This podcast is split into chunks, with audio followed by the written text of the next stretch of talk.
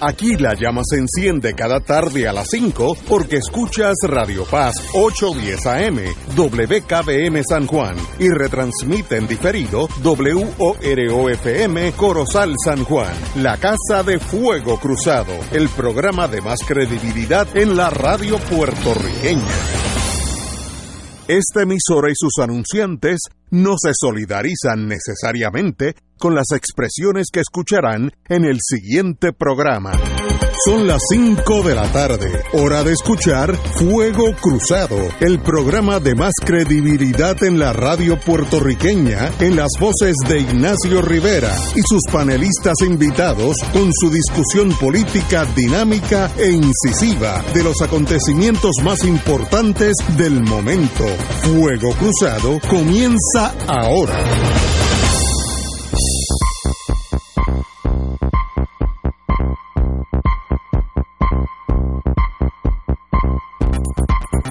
Muy buenas, Boys and Girls de Fuego Cruzado. Hoy es miércoles, el día de los Héctor. Tenemos al señor secretario de Justicia, don Héctor Richard. Muy buenas, tardes, Héctor.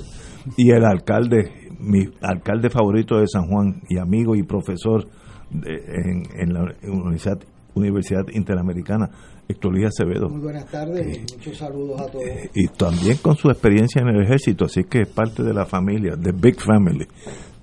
Bueno, voy a hablar, voy a empezar algo muy personal mío, porque si no lo digo reviento, como dice la amiga Inés Quiles. Ayer me llamaron del auxilio mutuo, como a las 2 de la tarde, una señora muy cordial me dijo, mire, usted está en la lista para mañana a la 1 y 4.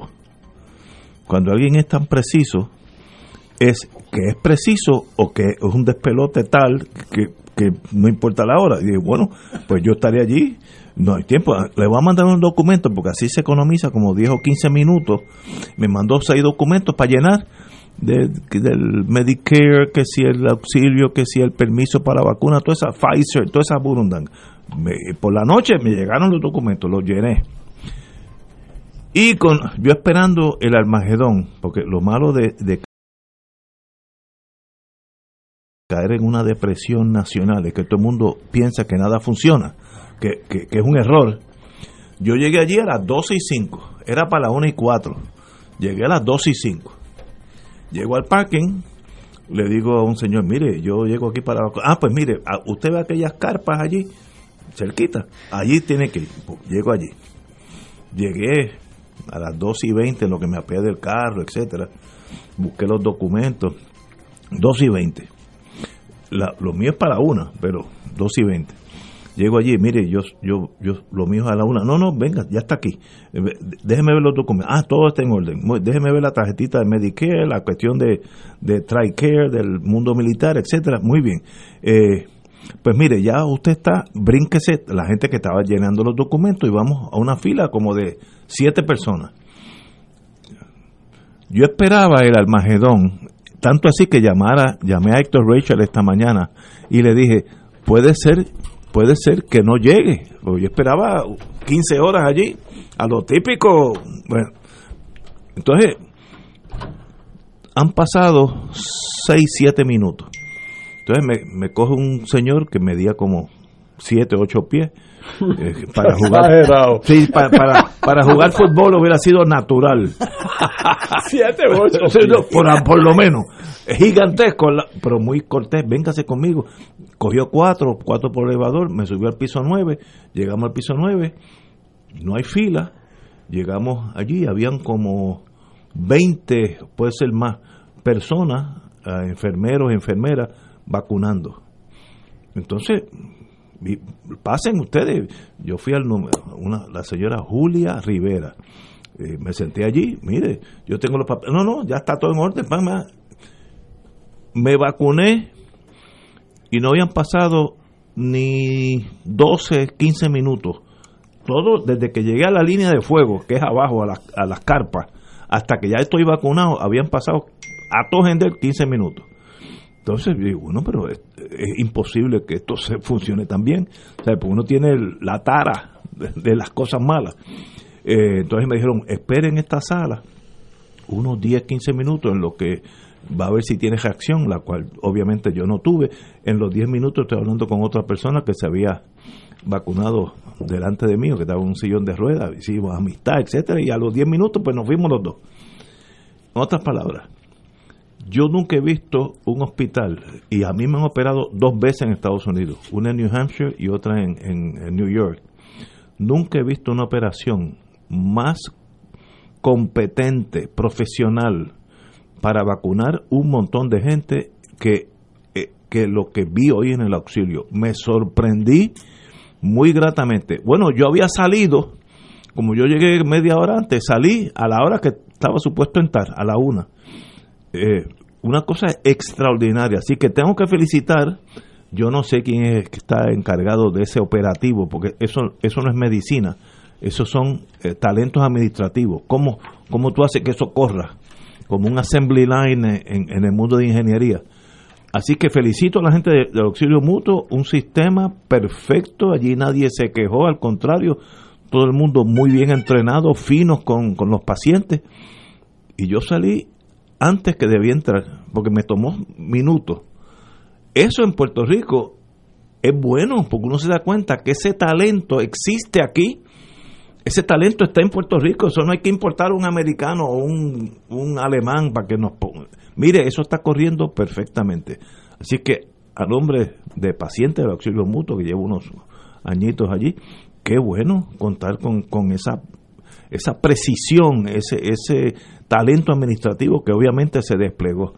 Entonces llamé a, don Héctor Richard, mira Héctor, eh, yo, yo salí, son la una, salí, voy para casa a descansar, pues yo pensé que iba a salir, iba a llegar aquí tarde. Así que a los muchachos y muchachas, y a la señora que me atendió, la, enfermera, Julia Rivera, qué bueno haberla conocido y qué bueno tanta gente competente en un hospital. Felicitaciones a todos. Pues yo tuve una experiencia parecida en Voces de Puerto Rico, que es una entidad con voluntarios y eh, algunas asignaciones del gobierno y le pasan las vacunas. A mí me, ya yo pues estoy entrado en mis añitos y caí en el grupo 1B y me eh, dieron una cita, eh, la dieron por horas. Una era a mediodía, otra a la una, y bueno, pues yo la cojo a las 12 porque tengo clase a las 2 de la tarde, así que no puedo salir muy agolpeado. Este, eh, pero eh, yo fui allí, había una fila afuera, yo, yo fui el día antes, ¿verdad? Con mi señora a hacer la avanzada porque es un centro comunal en Guainabo, Yolanda Guerrero. Yo nunca había ido, así que yo fui a hacer mi avanzada para no perderme. Este, y la hice, un centro comunal grandísimo. Y fui allí, había una fila grande afuera de personas de diferentes edades, de las cuales yo estaba en el grupo intermedio, ¿verdad? Allí vi a Cueva Segarra haciendo fila. Sí, me acuerdo de Este, buena gente. Y, y- pero habíamos en la fila como 80, 60 personas afuera, iban entrando según orden de llegada. Cuando venía una persona con dificultad para el andar con un andador, pues todos las dejábamos pasar, ¿verdad? o sea, con, con buena calidad de eh, puertorriqueña, de, igual que en los colegios electorales, uno deja pasar al, al- a la persona.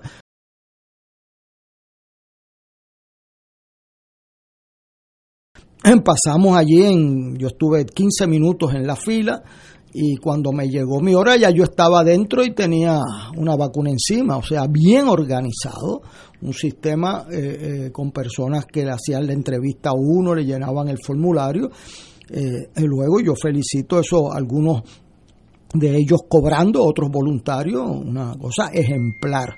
Como dice Ignacio, las cosas buenas eh, Sí. funcionan, hay gente que tiene Sí. ese talento. Claro, hoy pues la noticia es que hay centros de estos que no llegaron, no le llegaron las vacunas, entonces están a punto de cerrar. Eso sí que es malo, te voy a explicar por Sí, qué. porque entonces- Porque habían asignado 500 personas para el sábado pasado y eh, eh, no les llegaron las vacunas y tenían cita esas personas. Sí, sí, hay que hacerle nueva cita. Bueno, entonces, ¿qué es lo que pasa? Entonces, pues cuando sucede eso con un ser humano en Puerto Rico, ¿qué hace uno? Pues busca tres sitios donde más rápido la atiendan. Yo solicité por internet en, en IMA Coupé y nunca me contestaron. Este, unos vecinos míos hicieron lo mismo, tampoco le contestaron y fueron hoy a Río Grande a Walgreens en Río Grande. Este, o sea, ¿Y Walgreens ya está vacunando? ya está Ah, vacunando. no, no, no sabía eso. este, porque son personas que tienen más de determinada edad y los centros de, eh, que es para mí el, el problema mayor de incompetencia, que fueron los centros que aquí los denunciamos hace ocho meses, desde marzo, los centros de ancianos. Sí, Eh, o sea, ¿cómo es posible que no hayamos dejado Que allí sí que, que hayamos dejado gente mortal. sin vacunar? Porque eso en un centro de, de, de reclusión de ancianos, eso es en Estados Unidos la mitad de los muertos son en, en eso y en España yo vi lo que pasó. O sea que, que hay que felicitar a los que lo están haciendo bien y reclamar uniformidad en la excelencia del servicio porque esto es de vida o muerte. O sea, aquí no se puede subestimar y la población nuestra tiene que estar, como yo los vi allí, muy bien dispuestos a vacunarse. Aquí hay unas tesis corriendo en los medios sociales eh, que hacen mucho daño. A una amiga mía yo le dije, cuidado con regar eso. Usted escríbale ahí a quien quiere escribirle, al secretario de salud, a Javier Morales, al doctor Cabanilla, pero no riegue informaciones porque alguien se le envió por internet. Exacto. O sea, eh, Hay mucha ignorancia por internet. no, y hay gente, bueno, Mala sangre. hay gente ahí que decían que esto de la pandemia era un asunto de los demócratas contra Trump y eso ha causado decenas o cientos de miles de No, muertes. Estados Unidos tiene O sea, 450 mil muertos ya. Oh, sí. Ya, Bueno, y Puerto Rico 1700. Y, Vamos para los 2000 y tempranito. nosotros, antes que se acabe todo, Puerto Rico va a estar en 3.000. Oh, sí. Me da, me da pena decir eso, pero va a estar en 3.000. Bueno, Estados Unidos va a tener No, no, va a tener el doble. Antes que se 600, acabe todo. 700 mil eh, muertos. De esos, todas las pandemias causan muertes, pero aquí usted compara el libro de Zacarías, que los compañeros lo tienen, dice que en. Estados Unidos es 7 a 10 veces más la mortandad que en otros países. ¿Usted sabe por qué? No es porque no tengan un sistema de salud, porque no tuvieron liderato Eso. para enfrentar eso y lo dejaron que cada cual haga lo, lo su suyo. Y, y cuando tú tienes una pandemia que no respeta fronteras, tú no puedes dedicarle la- el poder y la responsabilidad a cada una de las fronteras, porque los estados uno le ponen la, la mascarilla y otros no. Y eso no puede ser. Cuando hay una pandemia se unifica el poder en todos los lugares del mundo y las medidas de control. Y decían que no podían eh, exigirle las pruebas a la gente en los aeropuertos. La secretaria de Justicia dijo que sí desde el comienzo. Y ahora es la norma. Pero ¿qué pasa? Entre esa determinación en abril del año pasado, ahora hay mil muertos más en Puerto Rico Sí, sí. y en Estados Unidos 200 mil muertos más.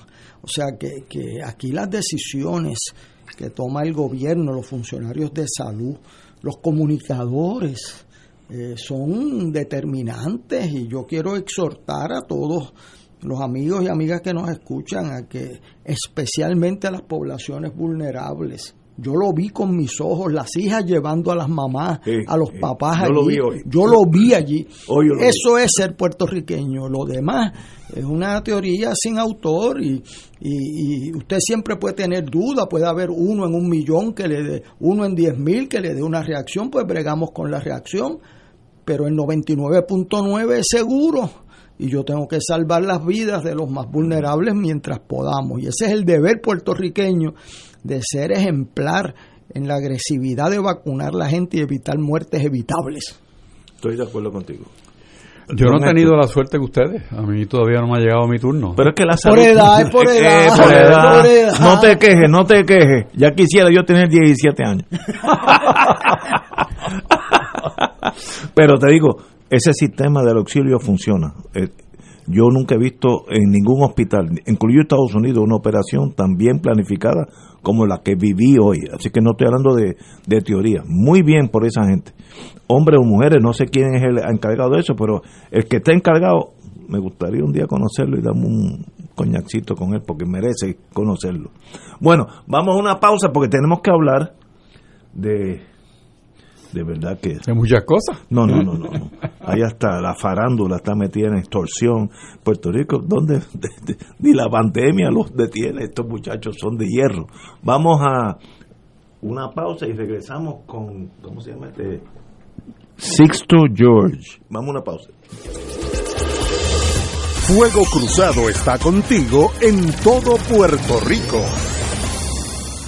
Mensaje de la Hermandad de Empleados Exentos Docentes de la Universidad de Puerto Rico. Señor gobernador, mientras usted está tratando de defender la universidad, el contratista Jorge Jado busca cómo destruirla. Insiste en eliminar nuestro convenio, cual se le extiende a otros grupos de trabajadores universitarios y ha sido fundamental en el desarrollo de la universidad por las pasadas cinco décadas. Haddock pretende mantener su contrato de 240 mil dólares a costa de los derechos de los trabajadores. Los trabajadores universitarios no permitiremos la eliminación de nuestro convenio. Señor gobernador, evita una confrontación innecesaria. Radio Paz te ofrece el mejor motivo para levantarte temprano y disfrutar el comienzo de un nuevo día de lunes a viernes con Enrique Liboy y Radio Paz en la mañana. La dosis perfecta de noticias, deportes y éxitos musicales de todos los tiempos, humor y curiosidades, calendario de actividades y tus peticiones musicales por el 787-300-4982. Conéctate con el 810 AM de lunes a viernes con Enrique Liboy y Radio Paz en la mañana. De todo un poco, con Manolo Almeida, el más ameno en tus mañanas por Radio Paz 810 AM, de martes a viernes a las 9 de la mañana. Notas positivas, salud, ambiente, negocios y entretenimiento. De todo un poco, martes a viernes por Radio Paz. ¡Estamos vivos! Todos los jueves Radio Paz y la Administración del Seguro Social te ofrecen un espacio informativo para orientarte y aclarar tus dudas sobre los derechos, requisitos y obligaciones para poder disfrutar de sus beneficios. Plantea tus preguntas por el 787-300-4982 y conoce antes que nadie los detalles concernientes a cambios y nuevas regulaciones, escuchando todo sobre Seguro Social con Víctor Rodríguez los jueves de 2 a 3 de la tarde por Radio Paz 810.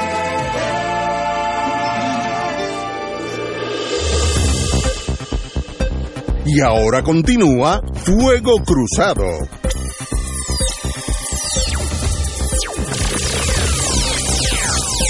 Bueno, amigos y amigas, hoy, después de mi vacuna, me enteré que el FBI arrestó al señor, no, no lo conozco, productor Sixto George, por intentar sobornar sobre 100 mil, sobre 300 mil dólares a funcionarios del gobierno de Ricardo Rosselló. Esto, pues, es, es- es poco común, pero hay que hablar más en detalle. Estoy leyendo de la prensa. El FBI arrestaron al, a Sixto Jorge Díaz, que es Sixto George, por presuntamente intentar sobornar a funcionarios del gobierno por unos 300 mil. Este señor de 52 años fue acusado de tres cargos de extorsión y obstrucción a la justicia relacionados con su participación en un esquema vinculado a la divulgación de mensajes polémicos del famoso chat del Telegram del verano 2019. El vocero informó que el FBI le había incautado el teléfono a Díaz Colón, etcétera, etcétera. Eh, y este señor se reunió, eh, estoy tratando de, de ser lo más certero posible, eh, habló con, su, eh, con el secretario de Asuntos Públicos eh, como persona número 4 en el pliego acusatorio, que era Anthony Maceira, para evitar que salieran mensajes del Telegram donde se exponía el carácter del primer ejecutivo. Otra palabra, si no hablan conmigo, eh, esto sale para afuera. De paso, me acaba de llegar, la fianza fue de 15 mil dólares eh, a Anthony, eh, a Sixto George. Muy bien, la, la, la, la fianza no es para castigar a nadie, así que muy bien. Eh, es un caso raro porque este señor, a la que es valiente, está diciendo a los muchachos del Telegram, me dan 300 mil dólares o sale más de lo que salió, si es que existe, no sé, porque muchas de estas cosas pueden ser mentiras, que se montan en la ola de la histeria, pero es sobornando a los que estuvieron en el chat, empezando por el gobernador de Puerto, Rico, por eso que el FBI entra en escena. Increíble, pero cierto, y ahí está. El compañero don Héctor Rachel que tiene ante sí la acusación y me gustaría que hablara más o menos de lo que dice por encimita. Bueno, la acusación es por intento de extorsión y destrucción de evidencia. Y vamos a, al Extorsión tema son 20 años. de extorsión. Ahí nada más hay 20. Pues son 20 y, y es delito grave. Sí, señor. Aunque es intención solamente, no se consumó el, el delito de extorsión. Pero es hasta tal. 20 años. Bueno, pues entonces la, la extorsión es un delito que se comete en dos actos. Uno, que es la amenaza que se le hace a una persona que el, el que extorsiona trata de obtener que actúe de una manera o que pague un dinero. Distinto a lo que es el robo, que en el mismo momento que se pide lo que se quiere, pues eh, se, se comete el delito como tal, porque el, como le llaman el overact, todo se consuma en un solo acto. Aquí no, aquí es en dos pasos. Y la presentación que hace aquí el acusado hoy día es que Raúl y Maldonado le mostró eh, el chat y que con esa información pues se le puede hacer daño a unas personas que obviamente cuando uno ve el pliego acusatorio le pone en vez del 1, el 2 y el 3 y el 4 los nombres de quiénes son Pero ahí está el y, gobernador. y es el gobernador, Sí. este Anthony Maceira y los otros son Raúl y, y don Raúl. O sea, que son las las personas aquí y, y es bueno saber que ni, ni Raúl Maldonado hijo ni el padre están acusados de nada aquí, Sí. porque en todo momento lo que dice el acusado es que él ha visto que Raúl y Maldonado tiene el documento del chat y después, en la segunda ocasión en que trata de volver a extorsionar, dice que Raúl y Maldonado tiene una carpeta donde tiene solo el chat que ya ha circulado, sino que tiene información adicional. ¿Ok? Y es curioso porque supuestamente el chat se publicó íntegramente ya para el verano. O sea, pero luego de que se publica el chat por segunda vez, primera fue a principio de año y después fue en el verano, vuelve la extorsión y es presencial. O sea, se reúne con el Anthony Maceira y, y le dice, mira, yo necesito que tú me asegures estos contratos, me los pases a la compañía que yo tengo y que además me dé 300 mil dólares. Y yo aseguro entonces que, que Raúl y Maldonado no, no divulgue la información. Pero en ningún momento, en ningún momento hay una aseveración de que ninguno de los Maldonados están en esto. sino sencillamente que tienen la información. Cuando, cuando la cosa se pone un poco más seria y, y el FBI le toca por primera vez la puerta al acusado para pedir información, el teléfono, pues ya este, la parte de la comunicación entre el acusado y Maceira, pues está borrada. O sea que por eso viene un delito por destrucción de evidencia. Entonces, la extorsión se comete en dos modalidades. Una es la, que es la intimidación que se hace de frente, ¿no? Conversada, y la otra es la que se usan métodos electrónicos que circulan en el comercio interestatal, como es la computadora. Así que de, de una cosa que parece realmente un chiste, ¿verdad? Porque la gente se reía de esa cosa, pero no lo es, porque hay que tener mucho cuidado como uno dice las cosas, ¿no? Y si hay intimidación, ¿verdad? o sea, eh, aunque no se produzca el pago, ni se produzca la actuación, el, el delito de intención de cometer está perfectamente establecido. Y ahí tiene tres delitos bien sustanciales en términos de, de posibilidad de, de cometer el delito y que se pruebe y además la cárcel que le espera por buen rato. Porque el, el mínimo para 20. los presos son 20 de los buenos a 40. O sea que Y, y- entonces me parece a mí que, que esto tiene mucho más eh, en- envuelto, porque esta es una, una información que circula también porque Jay Fonseca y, otros periodistas hicieron una investigación. Manuel Natal, cuando no era candidato, también publicó en las redes sociales un, informe sobre el Suite 1803, que es un sitio donde se hacían negocios para lograr que los medios de comunicación, mm, vamos a decir, legítimos o no, trajeran información favorable a ciertos eh, candidatos políticos. Eh, y entonces, si el medio no estaba de acuerdo en ayudar, pues compraban el medio y, y entonces se difundía, tipo Trump, información, Falso. eh, O- vamos a llamarle como tú digas, Arreglada. pero información que no era la genuina.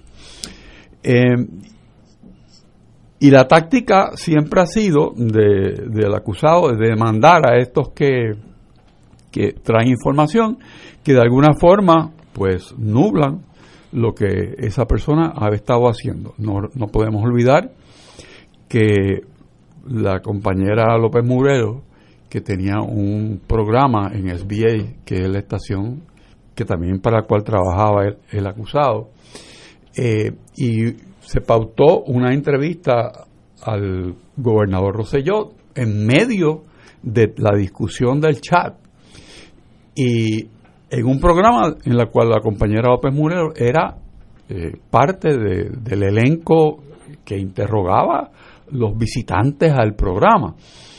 Y curiosamente, para ese día la excluyeron del programa Me acuerdo, sin sí. saber ella por Sí, qué ni nada.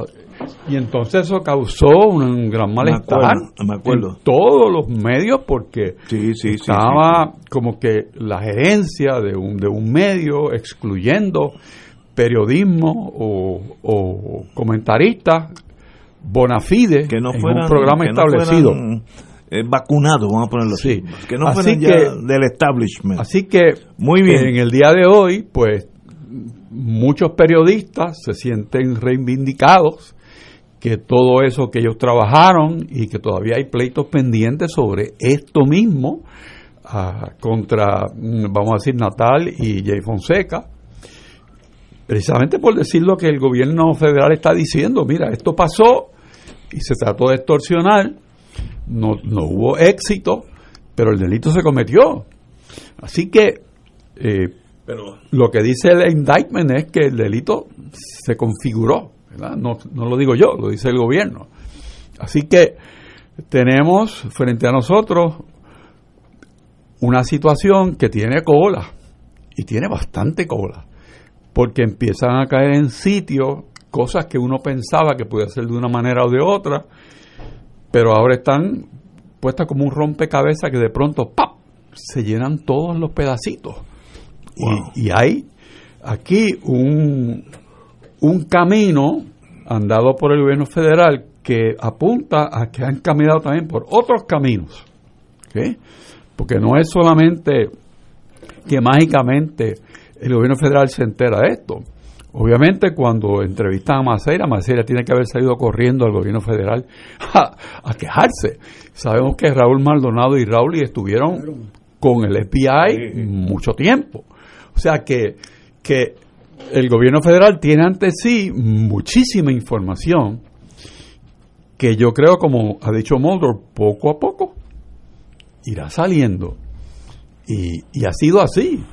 El fiscal federal ha sido con calma, con pausa, pero sin tregua. O sea, y por ahí va.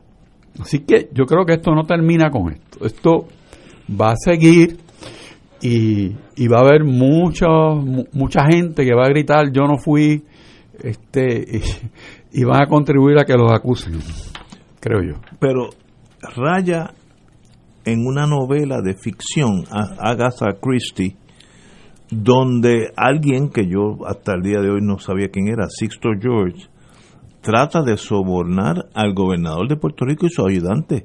Si no me dan 300 mil, va a salir más de la... No, pero unos contratos no es, no es solamente 300 mil. No, Era el frosting. Exacto. Sí, sí, sí, sí. Pero el target es el gobernador de Puerto Rico. La víctima es el gobernador. Una cosa que se hace difícil comprender. Bueno, más difícil comprender es dónde está el Departamento de Justicia de Puerto Ay, Rico. bendito, pero suave, suave, suave. Esa es la ficha que Espérate, falta en el pero rompecabezas. Vamos a una pausa para volver a regresar contigo. Bendito secretario. Fuego Cruzado está contigo en todo Puerto Rico. Hola, te habla Brenda Padilla, directora de la Asociación Puertorriqueña de Diabetes. Cuida bien tus pies, evita que sean parte de las 2.500 amputaciones anuales. Sin embargo, si ya es tarde y enfrentas una amputación inevitable, tienes derecho a una buena prótesis y un cuidado competente. Soy el Dr. José Hernández y la alianza Life Generation está aquí para apoyarte. Oriéntate en la página de Facebook de la Asociación Puertorriqueña de Diabetes. A tiempo, cuidando tus pies, previenes amputaciones. Radio Paz, el enlace radial con la Iglesia Católica, te provee apoyo en momentos de incertidumbre para reafirmar tu fe. El jueves 28 de enero llevaremos a cabo la jornada de acompañamiento y oración por los pacientes de cáncer y COVID-19 en Puerto Rico. Nuestros voluntarios estarán 12 horas en oración ininterrumpida por nuestros enfermos y tus peticiones serán expuestas en la capilla de la emisora. Culminaremos con la celebración de la Santa Misa, presidida por su excelencia reverendísima Roberto Octavio González Nieves, arzobispo metropolitano de San Juan de Puerto Rico.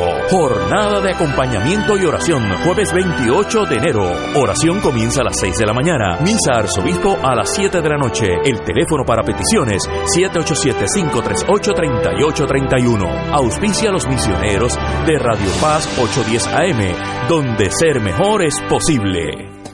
Cómprame un sistema solar y escúchame aquí en Radio Paz.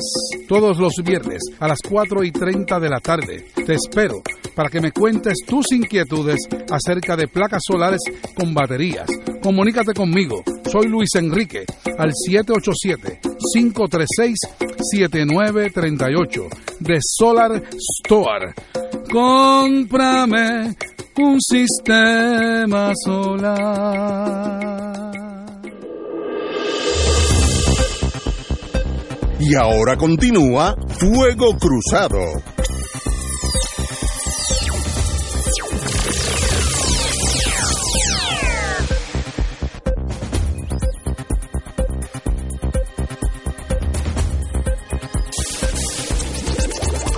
Estamos hablando, amigos y amigas, un caso más allá de la fantasía. eh, no hay mejor fantasía que la realidad, donde un señor de nombre Sixto George está acusado en el Tribunal Federal de tratar de sobornar al gobernador de Puerto Rico y varios de sus ayudantes para que no saliera más de ese chat y otras cosas que, esa- que él menciona. En otras palabras, las víctimas son el gobernador y sus ayudantes. O sea, es, es usualmente al revés. Este es un caso que rompe esa norma. Eh, de verdad es fascinante el ser humano en sus complicaciones con la vida. Pero este es un caso sencillamente que mm, correrá su turno y un caso bien antipático ante, ante un jurado federal. Pero anyway, it is what it is. Compañero, don Héctor Luis el Acevedo. día 9, ¿eh? Nueve. Eh, Eso es para el, el culpable o no culpable. eso. Pero, pero a la larga se enfrenta a un caso bien serio. A menos que ah, pueda haber un arrangement. Yo siempre hablo con esas palabras. acuerdo. Un acuerdo. Arrangement es otra cosa. Arrangement es cuando lo van Te- allí. te- te amajan te y a puerquito. Héctor Luis, dime. Te ponen una cadenita en los pies. No diga eso que Sí. no, no es necesario. Sí. ¿Dónde está el gobierno de Puerto Rico? Ah, bueno, tú me has tirado ahí un, un martillo. O sea, el, No existe, en esta acusación no existe. no existe, pero si aquí la, la ofensa era a un oficial de gobierno de Puerto Rico, no era un oficial federal.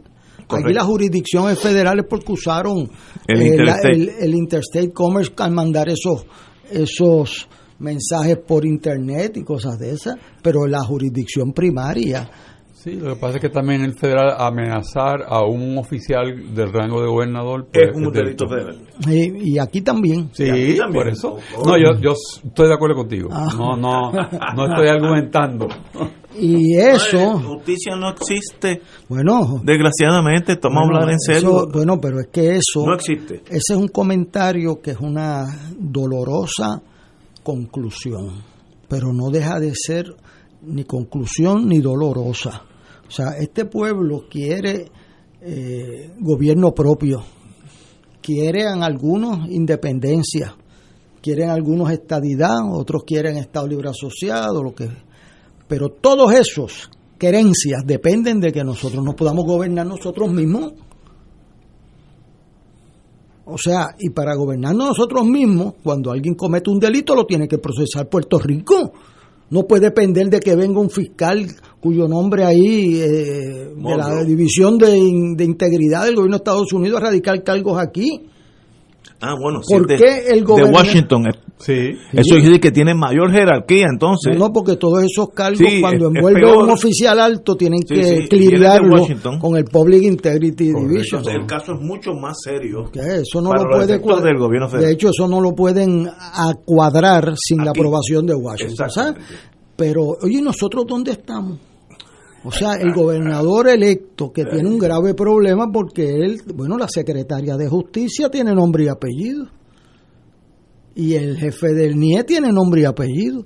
¿Por qué el gobernador y Maceira no llaman a su secretario de justicia? Bueno, Wanda Vázquez.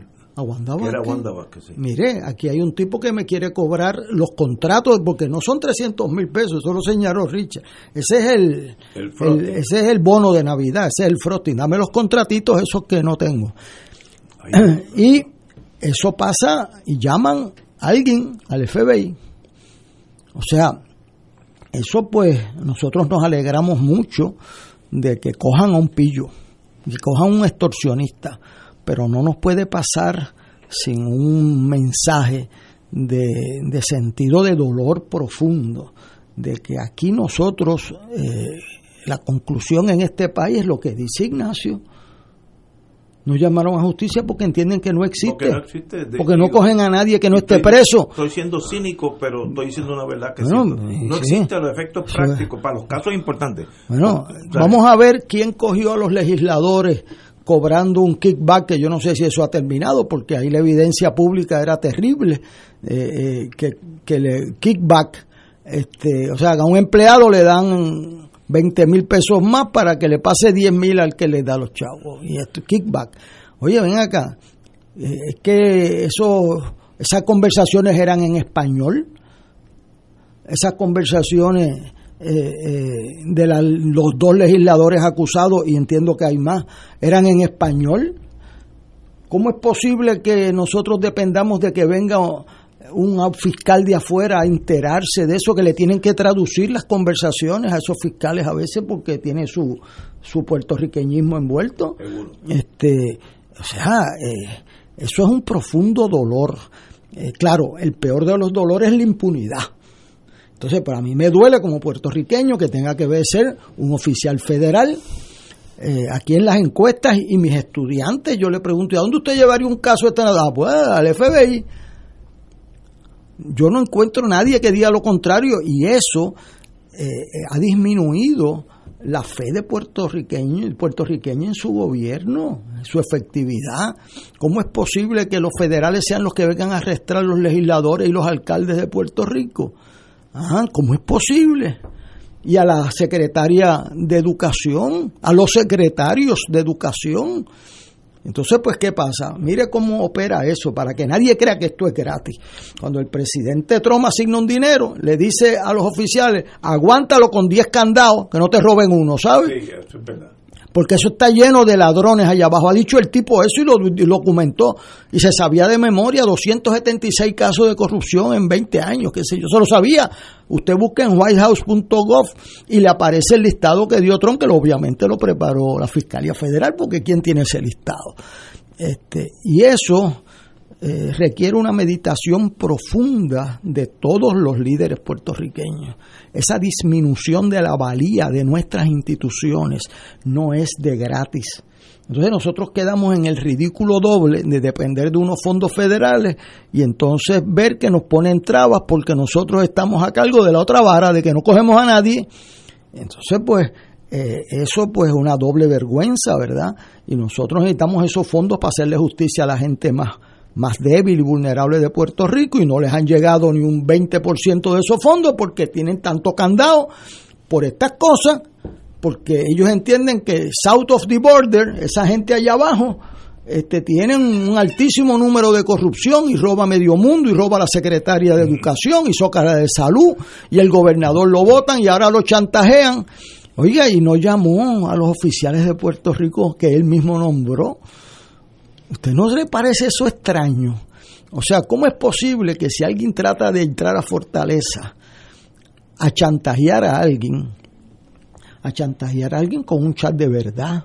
Sí, sí, Eso es lo otro, o sea, porque si no hubiera un chat no hubiesen dicho a nadie ni lo atienden. Di todo lo que a ti te dé la gana. Pero como sabían que había y sabía que era muy perjudicial, por eso él, él vino este bandido y le puso precio. Le puso precio, espérate que esta gente está en la rueda de abajo, a ver si yo saco mis chavitos una alcancía que tengo aquí. Eso es una... de, ¿Qué tipo de persona es esa? Bueno, parece que no es tan extraño. Pregúntale, eso no es tan extraño. a mí me sorprende la pregunta a veces. No. Eh, A mí me sorprende la pregunta, porque usted se dedica a defender allí a esos bandidos también. Yo no brego con este tipo ah, todos, bueno. todos son inocentes. Mire, Los de Ignacio. No, los de Ignacio míos- todos son Los inocentes. míos sí. por lo regular son inocentes. Son inocentes. Pero mire, usted ve la. Yo me leí el indictment de la secretaria de Educación, y de Piñol, un apellido que yo no me recuerdo. Piñol, Piñol. Mire, ese señor llegó allí a salud y dijo: aquí llegamos nosotros. Y tiene que haber algo para los de confianza, que yo vengo de aquí, de Fortaleza. Y la directora dijo, bueno, pues vamos a ver cuánto es que usted gana ahí, vamos a aumentarle el contrato en febrero, marzo, o sea, acabadito de llegar, porque es de los nuestros. Bueno, pero ¿quiénes son los nuestros? Ese es el problema, que la pregunta obliga a la contestación.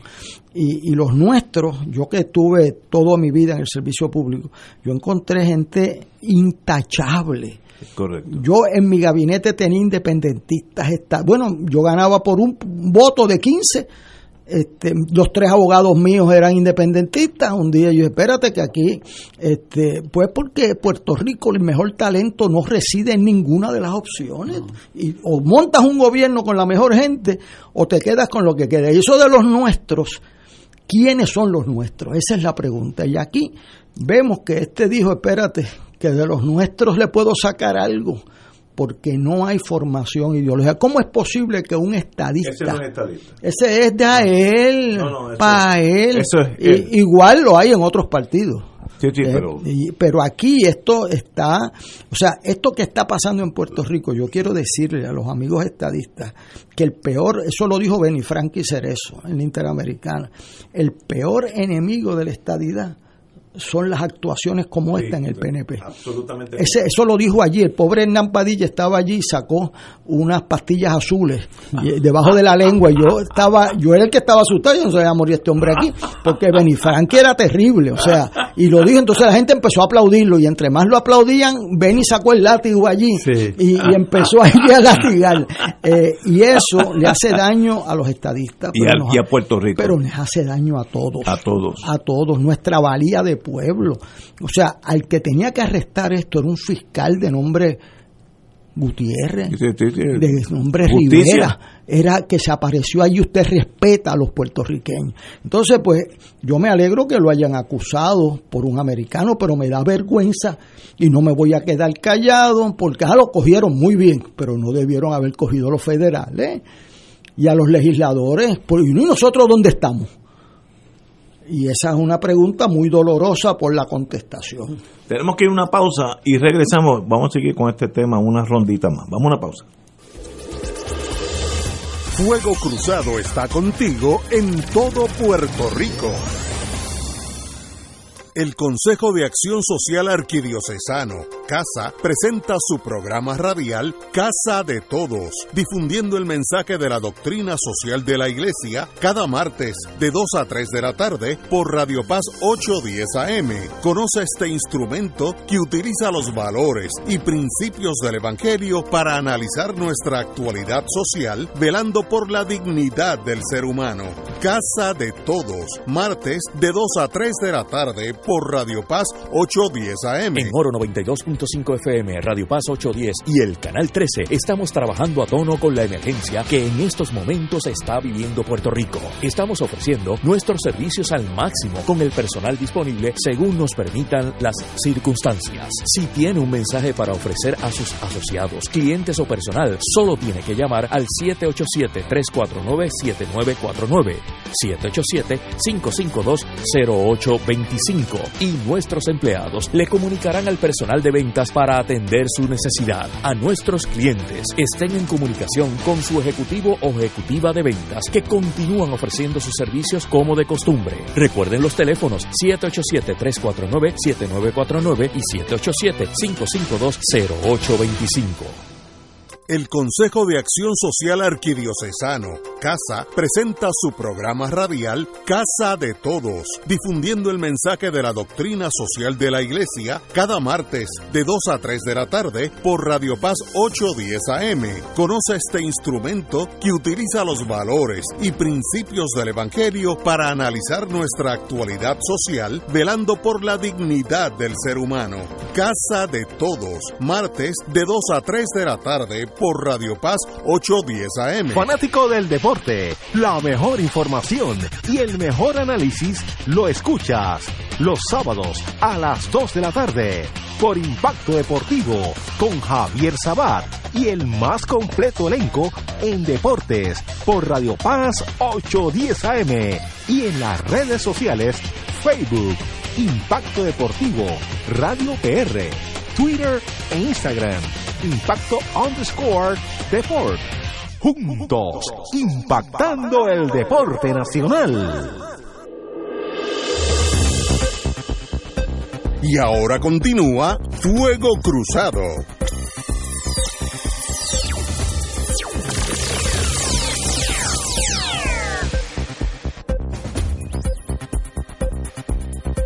Regresamos amigos y amigas a Fuego Cruzado. Bueno, Estamos hablando del caso de Sixto George, acusado de tratar de sobornar a miembros del gobierno, del pasado gobierno de Rosselló, eh, ¿cómo se llama?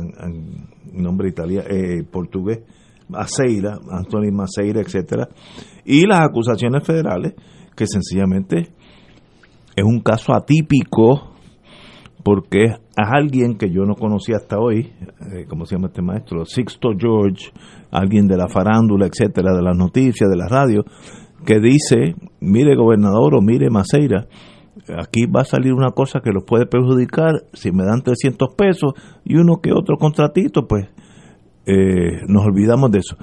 Eso es organized crime. Eso es más allá de, la, de lo usual. Mis casitos son mucho más sencillos.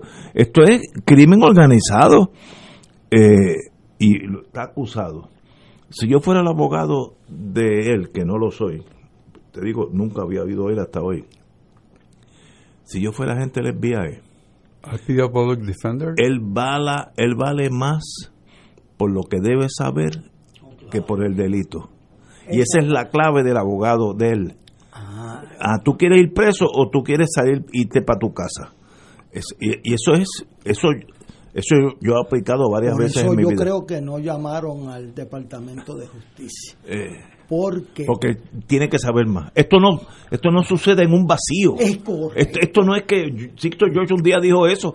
Hay un engranaje de A Few Good Men Tú no coges la guagua número uno. 1803. 1803. para que los oyentes sepan, eh, el, este señor se declaró no tener medios económicos ah, y se le asignó un public defender. Sí.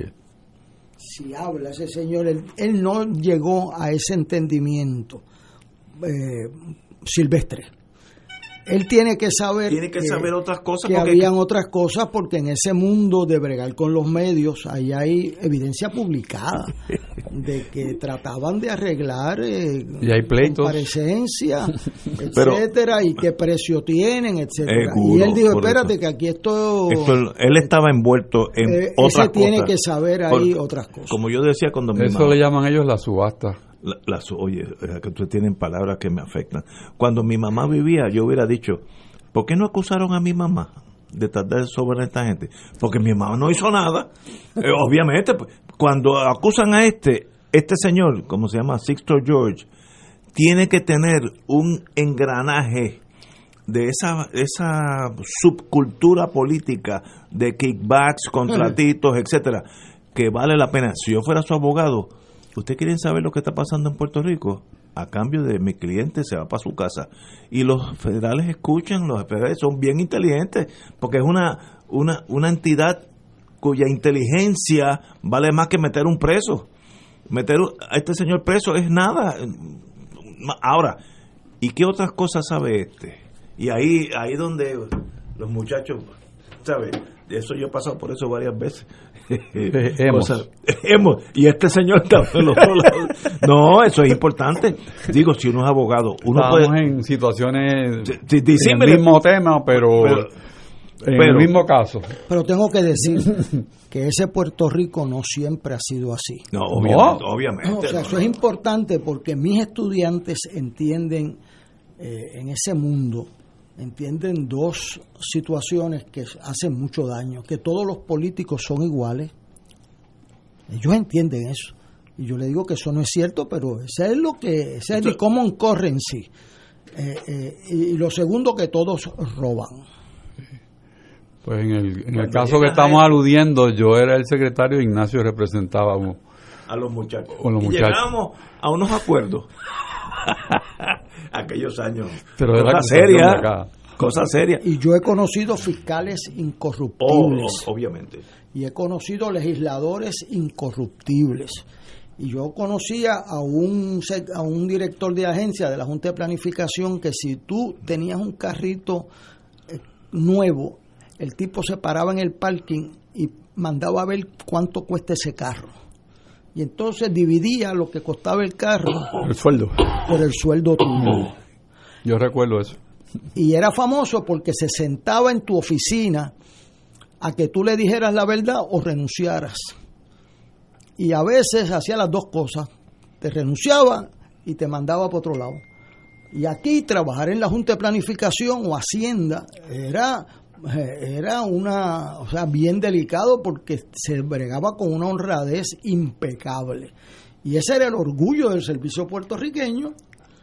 Ese era el orgullo que no había un solo caso de corrupción por ahí, eso no, eso es nuevo. Entonces, a mí me preocupa mucho que la nueva generación, porque entonces ¿cuál es el resultado? Que el muchacho que entra, se gradúa las mejores notas, eh, eh, le saque el cuerpo al gobierno.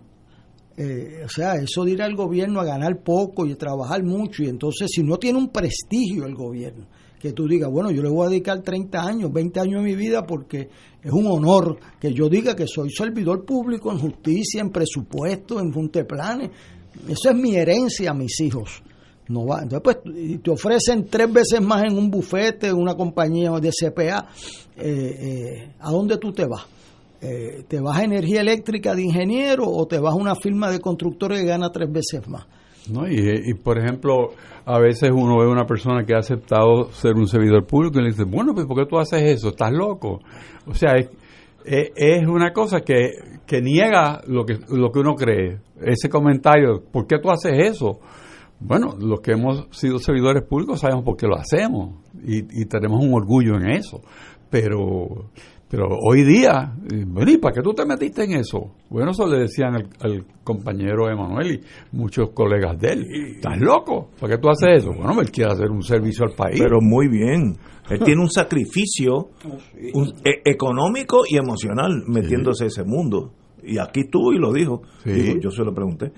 Eh, esos son los buenos servidores porque es lo único que lo guía, no es la ambición de llegar allí para tener un sueldo. Él no necesita ese sueldo. Eh, excelente, él está allí porque quiere servir. Excelente, igual que ahí, Sidre. Sidre le cuesta dinero estar en la posición de que está, le cuesta dinero. Pues qué bueno que hay gente así. Digo, no hay mucho, porque está el, está el picúa, como dicen allá en La Habana, está el picúa oco. Pero señores, este es el país donde estamos, donde gente desconocida, como en este caso Sixto George, tiene, tiene, sí, exacto, puede morir. No, él iba para ser millonario. Sí. Fácilmente. Sí, sí, sí. En dos o tres años, Sí. Sí. entre los contratos y los bonos esos que pidió, llegaba el millón de pesos. Fácilmente. Pero un país puede existir con, con esa realidad en el mundo político, no puede. Entonces, Trump, y es el enemigo mío personal, Trump tiene razón. Cuando mandes un dólar para allá, ten cuidado porque se lo van a tumbar y es verdad. Y en eso me duele mucho decirlo, pero si fuera Trump, yo hubiera hecho lo mismo. Mira, voy a mandar 100 millones, pero vélalo, porque de esos 100 se van a tumbar 25. Y, y es verdad. Es- y como nadie va a acusar, pues, el Departamento de Justicia no existe, si no lo para el FBI, pues, esas son realidades que nos duelen y son hasta un bochorno para nosotros, debiera ser, digo, porque es verdad. ¿Qué solución tiene? Eh, Crear una nueva generación, aquella generación de nuestros padres que servían por unos sueldos miserables y no se le cruzaba por la mente recibir un dólar, un dólar, un dólar. Bueno, y tú tienes eh, otra pata de este mismo caso cuando se radica en el Departamento de Justicia. Por alguna razón no hicieron correctamente la incautación de los teléfonos y nunca lo tuvieron. Pero, a nivel local, de- pero de- se déjame quedó hablar, pero, pero déjame hablarte de eso porque de eso yo sé un poquito por, por la profesión mía. Usted no le pide a Ignacio Rivera, Héctor Luis o Héctor Rachel eh, que entregue el teléfono. Usted manda con una orden judicial que la firma un magistrado eh, y llega aquí a, a este estudio. Dice Ignacio, ¿quién es Ignacio? Yo. Deme el teléfono. D- Deme su teléfono. ¿Cómo que no? No, es que me lo da o va conmigo para la cárcel. Ahora mismo. Sí, sí, no es- usted tiene dos. Eh, O me da el teléfono. Colgate, ¿crees cuál es la que usted usa? Para que se lo diga a la mujer. Y entonces el Estado no tiene que pedirle con una orden judicial eh, un- una pieza de evidencia, va y lo, lo obtiene a la fuerza. Digo, la fuerza no, porque casi nunca hay fuerza. O sea, si a mí entra ahora mismo un tipo lesbiana y me dice, dame el teléfono, yo se lo doy. No, yo tampoco soy tan, tan valiente. Pero ¿y por qué esa... no Dámelo si quieren, o es que no quieren que te lo entregue. Porque van a averiguar otras cosas, van a salir otros monstruos. Entonces, en realidad, un departamento de justicia comprometido con el mundo político, pues entonces no existe. Desgraciadamente, lo estoy hablando emocionalmente, hasta me duele decir. Entonces, si eso es el criterio, no existe. Pero Si- mandaron ese caso para el FEI. y con, con la evidencia, sin, lo, sin la evidencia necesaria. ¿Y qué pasó? Se murió. Pero ¿cómo, Eso es crónica de una muerte pero anunciada. ¿cómo va a morir si no tiene la evidencia? Pues, tiene que morir. ¿Morirse? Pues claro. o fue un ahora no fue una treta del Departamento de Justicia mandarlo cojo para que lo ejecutaran arriba entonces pues eso quiere decir que el Departamento de Justicia está comprometido con ese mundo político therefore no existe por eso es que tus estudiantes dicen cuando hay problemas FBI y tienes razón tus estudiantes ahora hay que cambiar eso sí hay que cambiarlo de cambiar ahora cuál tal vez Bueno, el cambio se demuestra caminando. Y si se asume una, una postura de hacer el trabajo, va a tomar tiempo, pero la confianza se gana a base de, de trabajo y resultados. An- antes Fiscalía Federal no tenía buen prestigio en el ambiente político de Puerto Claro Rico. que no. Sí. Por eso vino Monroe, que es de afuera. No, no, pero antes. Y cuando un fiscal puertorriqueño, eh, trabajando allí, le metió mano al partido del gobierno, se acabó el, como dice Héctor, o sea, se acabó el rumor. ¿no? Sí. Es más, eh, eh, legisladores independentistas iban al FBI. Correcto. Es más, el, el, soberan- Noriega, el soberanista número uno del Partido Popular, Charlie Hernández, radica en la Corte Federal. Y yo le dije, pero ven aquí, ¿qué tú haces aquí? Bueno, quiero ganar el caso. Este, eh, eh, pero es que él tiene razón. chaval. Bueno, pero es que es una razón, o sea, es una razón con- en, en contradicción. Y David Noriega llevó el caso de. llevó. ¿Cómo se llama aquel señor? El Curí Curí. lo llevó Porque allí. abajo le dijeron que no había caso. No había- Ah, ah. si no hay caso, pues no y, hay yo caso. le, y, y la prensa le preguntó, ¿y por qué usted hace aquí? Porque esto funciona. Y dice, pues eso es una navaja de doble filo, pero él la corrió. Igual que ahora, ¿a quién tú le vas a...? Bueno, el gobernador Rosselló. ¿A quién quisieron chantajear aquí? Al gobernador. Increíble. ¿Y él nombró a los fiscales federales? No. Nombró a los fiscales de justicia y a la secretaria. Sí. Que se eran de él. Ah, O es que había otras cosas que podían Bueno, salir. bueno, yo entiendo que cualquier otro gobernador el teléfono lo levantaba y llamaba a la Secretaría de Justicia. Está sucediendo esto y yo creo que ese señor no dormía en su casa esa noche. Esa, es- no, o sea, tú le haces eso a una oficina de gobernador, dice, aguántamelo ahí en lo que llegan los muchachos, que tengo que arreglar los papeles para llevármelo. Tú no lo vas a dejar escapar allí. O sea, eh, eh, eh, yo conozco, y tengo que decirlo, yo una vez fui, eh, a- en, una, en un caso que había, conocí a Héctor Pesquera, que había sido jefe de la policía. Entonces, eh, aquí se enmendó la ley electoral el último día para duplicarle el caso de votos adelantados a la policía. Eso había sido una de las grandes luchas en el 81 para que la policía votara solamente el número más estricto en eh, adelantado para evitar presiones indebidas como yo las vi. Y entonces se puso 2.500, un número que seleccionó el coronel Jorge Collazo. Entonces de momento Edwin Mundo logró duplicar eso a 5.000 el último día de la sesión del 2012. Entonces, a mí me sorprendió que en vez de los 2.500, Pesquera solicitó menos que nadie, mil y pico de guardias. Menos de la mitad del número original, y los 5.000, ¿para qué enmendaron la ley si no lo iban a solicitar? Entonces yo fui un día y le dije, mire, eh, Pesquera, que dedicó la vida al FBI, después tuvo la desgracia esa de meterse en lo de María y salió muy mal. Yo le dije, mire, Pesquera, explíqueme qué pasó, le pidieron a usted los 5.000 guardias que votaran ausente. Y dice, no, nadie me lo pidió. Y usted no sabe por qué. dice, bueno, yo tengo una idea. Yo le dije al gobernador eh, que Fortuño que el día que alguien fuera a mi oficina a pedirme algo para un partido político, allí mismo lo iba a arrestar. Que no se preocupara, que le notificara a su familia que no salía del cuartel de la policía porque me lo iba a llevar allí en mi oficina. Entonces, pues, yo le dije, ¿y nadie lo visitó? No, nadie. Así que los que enmendaron la ley, enmendaron la ley, eh, no sé, no son tan guapos nada. Este, o sea que funcionó y yo no dudo lo, lo otro, que Pesquera, si aparecía alguien allí a decirle, dame tres mil guardias más que necesito esos votitos para ganar, este, allí mismo se lo llevaba. Lo metí a la cárcel. Allí mismo se lo llevaba. Y eso bien. es gobierno. Eso es gobierno. Eso es gobierno. Señores, son las 6 de la tarde, 18 horas. Vamos a una pausa. Y decir, para que Fuego Cruzado está contigo en todo Puerto Rico.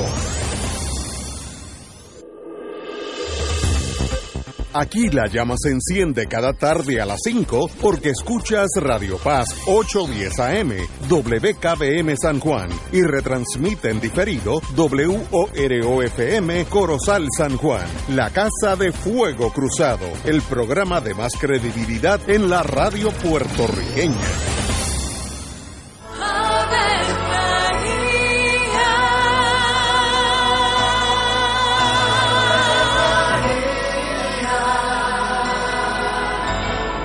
El ángel del Señor anunció a María. y ella concibió por obra del Espíritu Santo. Dios te salve María, llena eres de gracia, el Señor es contigo. Bendita tú eres entre todas las mujeres, y bendito es el fruto de tu vientre Jesús. Santa María, Madre de Dios, ruega por nosotros pecadores, ahora y en la hora de nuestra muerte. Amén. He aquí la esclava del Señor. Hágase en mí según tu palabra. Dios te salve María, llena eres de gracia, el Señor es contigo. Bendita tú eres entre todas las mujeres, y bendito es el fruto de tu vientre Jesús. Santa María, Madre de Dios, ruega por nosotros pecadores, ahora y en la hora de nuestra muerte. Amén. Y el Verbo se hizo carne. Y habitó entre nosotros. Dios te salve María, llena eres de gracia, el Señor es contigo. Bendita tú eres entre todas las mujeres, y bendito es el fruto de tu vientre Jesús. Santa María, Madre de Dios, ruega por nosotros pecadores, ahora y en la hora de nuestra muerte. Amén. Ruega por nosotros, Santa Madre de Dios. Para que seamos dignos de alcanzar las promesas de nuestro Señor Jesucristo. Oremos. Derrama, Señor, tu gracia sobre nosotros, que por el anuncio del ángel hemos conocido la encarnación de tu Hijo, para que lleguemos por su pasión y su cruz a la gloria de la resurrección, por Jesucristo nuestro Señor. Amén. Gloria al Padre, al Hijo y al Espíritu Santo. Como era en un principio, ahora y siempre, por los siglos de los siglos. Amén.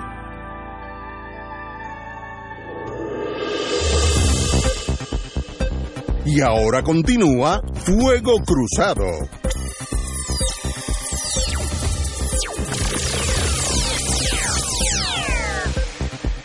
Regresamos, Boys and Girls de Fuego Cruzado. No puedo prometer lo que no puedo cumplir. Palabras del señor gobernador, de lo cual me alegra la vida.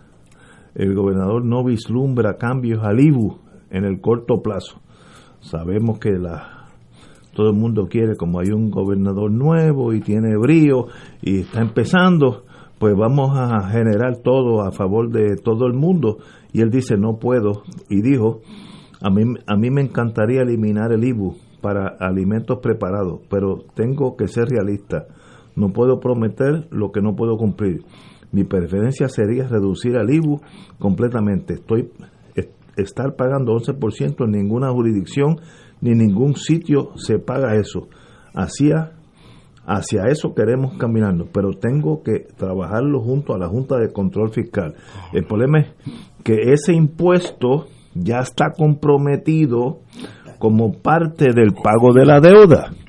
Entonces tú no puedes quitarle la alfombra a un edificio que tú hiciste y le quitas la alfombra, pues se cae el, la, lo que se prometió del pago de la deuda. Ahí hay dos cosas. Primero, me gusta que el gobernador diga no puedo. Pues los políticos, en términos generales, aquí y en Suiza, siempre pueden todo y van a hacer todo y todo es una mentira y todo es un tal vez. Mire, si no puede, no puede. Y nosotros, we can take the heat, nosotros podemos aguantar el dolor. Tenemos que pagar una deuda o parte de ella, sí. Que piense que no, no se va a pagar de esos 130 billones de dólares, está soñando eh, en vivo. Eh, algo hay que pagar. Y el IBU garantiza parte de esa deuda, pues muy bien, por el gobernador decir la verdad. Si el gobernador sigue diciendo la verdad, aunque sean cosas negativas, a la larga la gente lo aprecia más.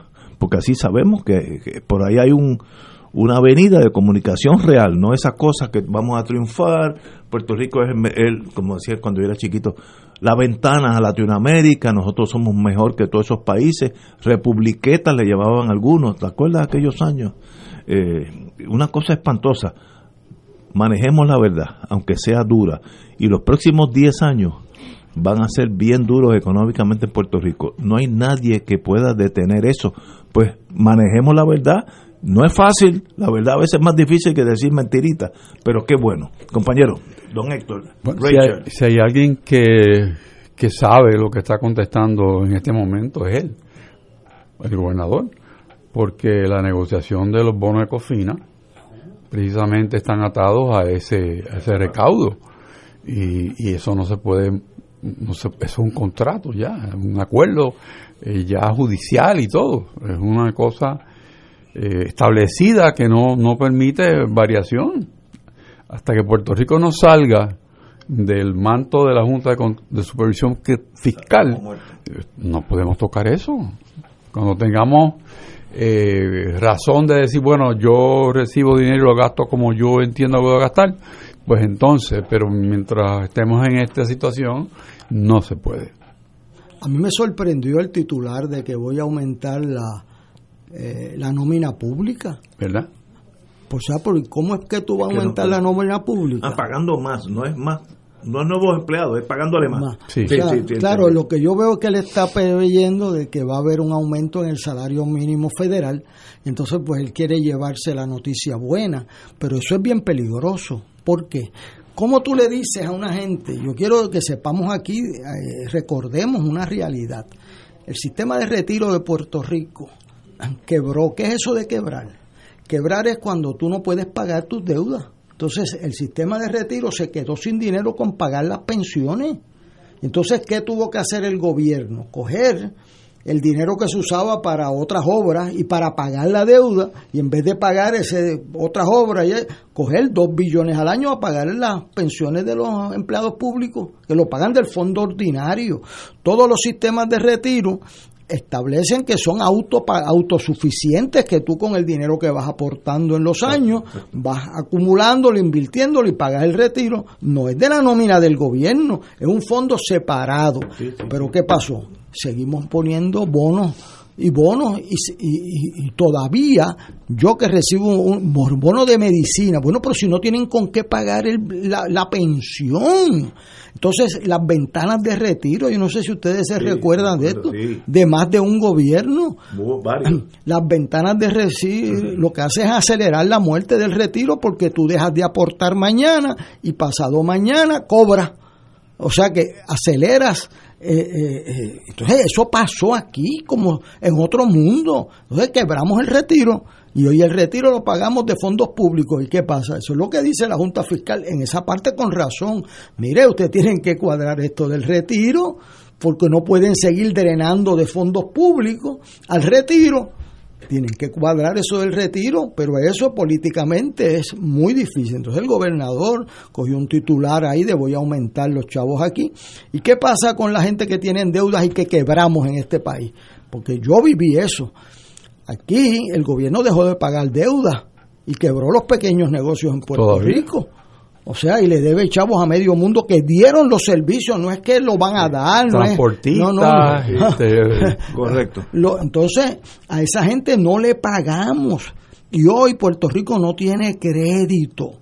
Y uno de mis estudiantes me dice, ¿para qué yo quiero un crédito? Pues mira, uh, con el crédito es que tú compras el carrito que llegas a la universidad. Con el crédito que le dan al gobierno construye el centro cardiovascular para luego pagarlo poco a poco. Con un crédito tú dragas la bahía de San Juan para que lleguen los cruceros grandes y puedas cobrar eh, y pagar eso y nutrir el fondo. O sea, el crédito es la primera prioridad, la única que aparece en la Constitución por lo importante que es para el desarrollo de Puerto Rico. Y nosotros hoy no tenemos crédito ni por un carrito de piragua de frambuesa. Porque no fue porque vinieron de allá y lo liquidaron. A mí me dio un americano, me dijo, oye, ven acá que hay dos gobernadores de partidos diferentes pidiendo que los americanos paguemos el, este, el crédito que debe las 70 billones. Y digo, sí. Y me dice, yo tendré cara de morón, pero no soy morón, me dijo. Y yo pues no me reía a nada porque yo sé por dónde va. Me dice, ustedes cogieron esos 70 billones. Y los comieron. Ustedes los gastaron, no le pidieron permiso a nadie y ahora tú quieres que yo pague lo que ustedes gastaron. Correcto. O sea, ahí hay... Un sueño, eso es un sueño. Ahí hay bonos de pensionados de Estados Unidos. Eso fue lo que dijo el senador de Utah, Orrin Hatch. Dijo, espérate, ahí están los que, nosotros le hicimos una representación para que nos eh, eh, prestaran los chavos. Entonces, pues tú puedes ajustar, eh, como hace cualquiera cuando entra en problemas económicos, paséame los pagos, disminúyeme la ganancia tuya, algo, ¿verdad? Pero algo te tengo que pagar, pero yo te cogí los chavos prestados. O sea, hay una persona seria no coge chavos prestados y después hacer loco. Entonces, después no puedes ir de la misma persona que no le pagaste a decir préstame de nuevo, ¿verdad? Eh, eh, digo, uno... Eh, y menos insultarlo. O sea, ah, no, no, me ocupe. o sea, pero ven acá, pero ¿qué pasa contigo? Yo le explico eso a mis estudiantes diciéndole, mire, usted quiere meterse en un carrito y usted va y le pide este mes 300 pesos a su papá. El mes que viene al abuelo. Préstame que yo te lo que estoy trabajando y te los pago para atrás. Que si cuando llegue el año y no le aportaste a nadie, vuelves de nuevo y le dice al abuelo, mira abuelo, este 300 pesos, bueno, y los del año pasado. Si me dice que te los regalaba, yo te los regalaba, pero ahora vienes de nuevo, no te prestan. Pues eso mismo es lo que le pasa a Puerto Rico. Así que hay que hacer un con seriedad y con justicia, ¿verdad? Para los más débiles. Eh, aquí están jugando con las pensiones de la gente que viven de eso. Viven de eso. Que Muchos. viven. O sea, no es relajo eso. Entonces, este, no viven del bono de medicina, viven de la mensualidad. Y entonces nosotros hemos bregado con eso con fuerte influencia política y la política tiene que ver también con los electores, no solamente los líderes. Yo fui a ver a un gobernador que le dije, mira, pagate esas deudas y explícale que no puedes pagar todo el bono de Navidad, paga la mitad, pero no puedes si le tienes que abonar a esa gente que los estás quebrando y se me matan la gente. Bueno, pues no pagó el bono de Navidad. Todos los gobernadores han pagado la totalidad del bono de Navidad, pero no han pagado nada de la deuda porque políticamente es duro, yo lo entiendo. Pero el gobernador hizo bien aquí, en el nuevo día hizo muy mal, porque se puso a politiquear con que va a aumentar los, los sueldos. Eso cae como una bomba, porque entonces para echarle la culpa a la Junta Fiscal, ese mecanismo de yo prometo y la Junta me dice que no, bueno, con eso han vivido. Ese es el gobierno Rosselló Vázquez. O sea, eso es, y no, y eso es lo que Rivera Char le dijo, hagan eso porque po- políticamente suena bien.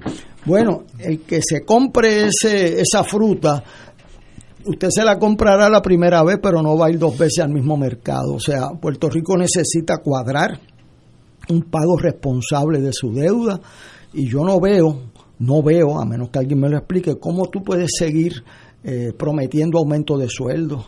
Eh, pues mire lo que pasó en la Asamblea Legislativa, la Asamblea Legislativa eh, dando contratos a trocho y mocho y no pagaba la luz eléctrica Eh, eh, por cuatro años. Oye, pero así cualquiera. y, si Ignacio no paga la luz eléctrica, Ay, ¿qué te a, pasa? a los dos meses. ¿Ah? Y entonces la Asamblea Legislativa tenía aire acondicionado y hacía cuatro años que no pagaba la luz eléctrica. O sea, pues tenemos que la empezar. larga, eso se tranca. Eh, aquí va a haber un problema. Estoy volviendo a mis años en la General Electric. Una turbina generatriz de electricidad en mis tiempos costaba 250, 300 millones.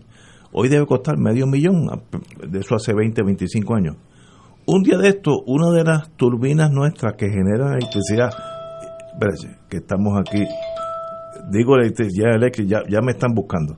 Eh, un día de esto, una de esas turbinas que tienen 40 años, las más jóvenes, hay dos Brown Boveri eh, suizas de primera clase, tienen 35 años, eh, pero años, 35 años. Un día de esto, una de esas va a decir, igual que los carros nuestros, hasta aquí llegué. Si tú no tienes crédito, General Electric no te va a poner una turbina en Aguirre de 250, 300, 400 millones de dólares de cachete. Así que eso hay que empezar a pagarlo para tú tener crédito. Estados Unidos, que es infinitamente más rico que nosotros, vive del crédito también.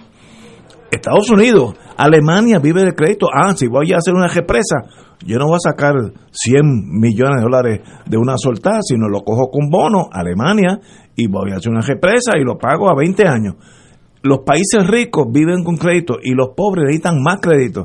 Nosotros ahora mismo tenemos cero crédito porque hemos pagado cero dólares de la deuda en los últimos 4 o 5 años y eso nos alcanza.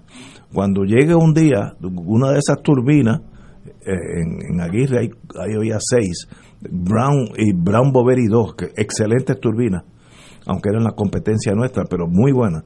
Un día de esto va a haber un problema, entonces va a haber apagones como hay en países que da, cada día tú sabes que dos horas no va a tener electricidad y la gente se acostumbra, ¿sabes? La gente- el ser humano se acostumbra a todo, pero eso, eso viene.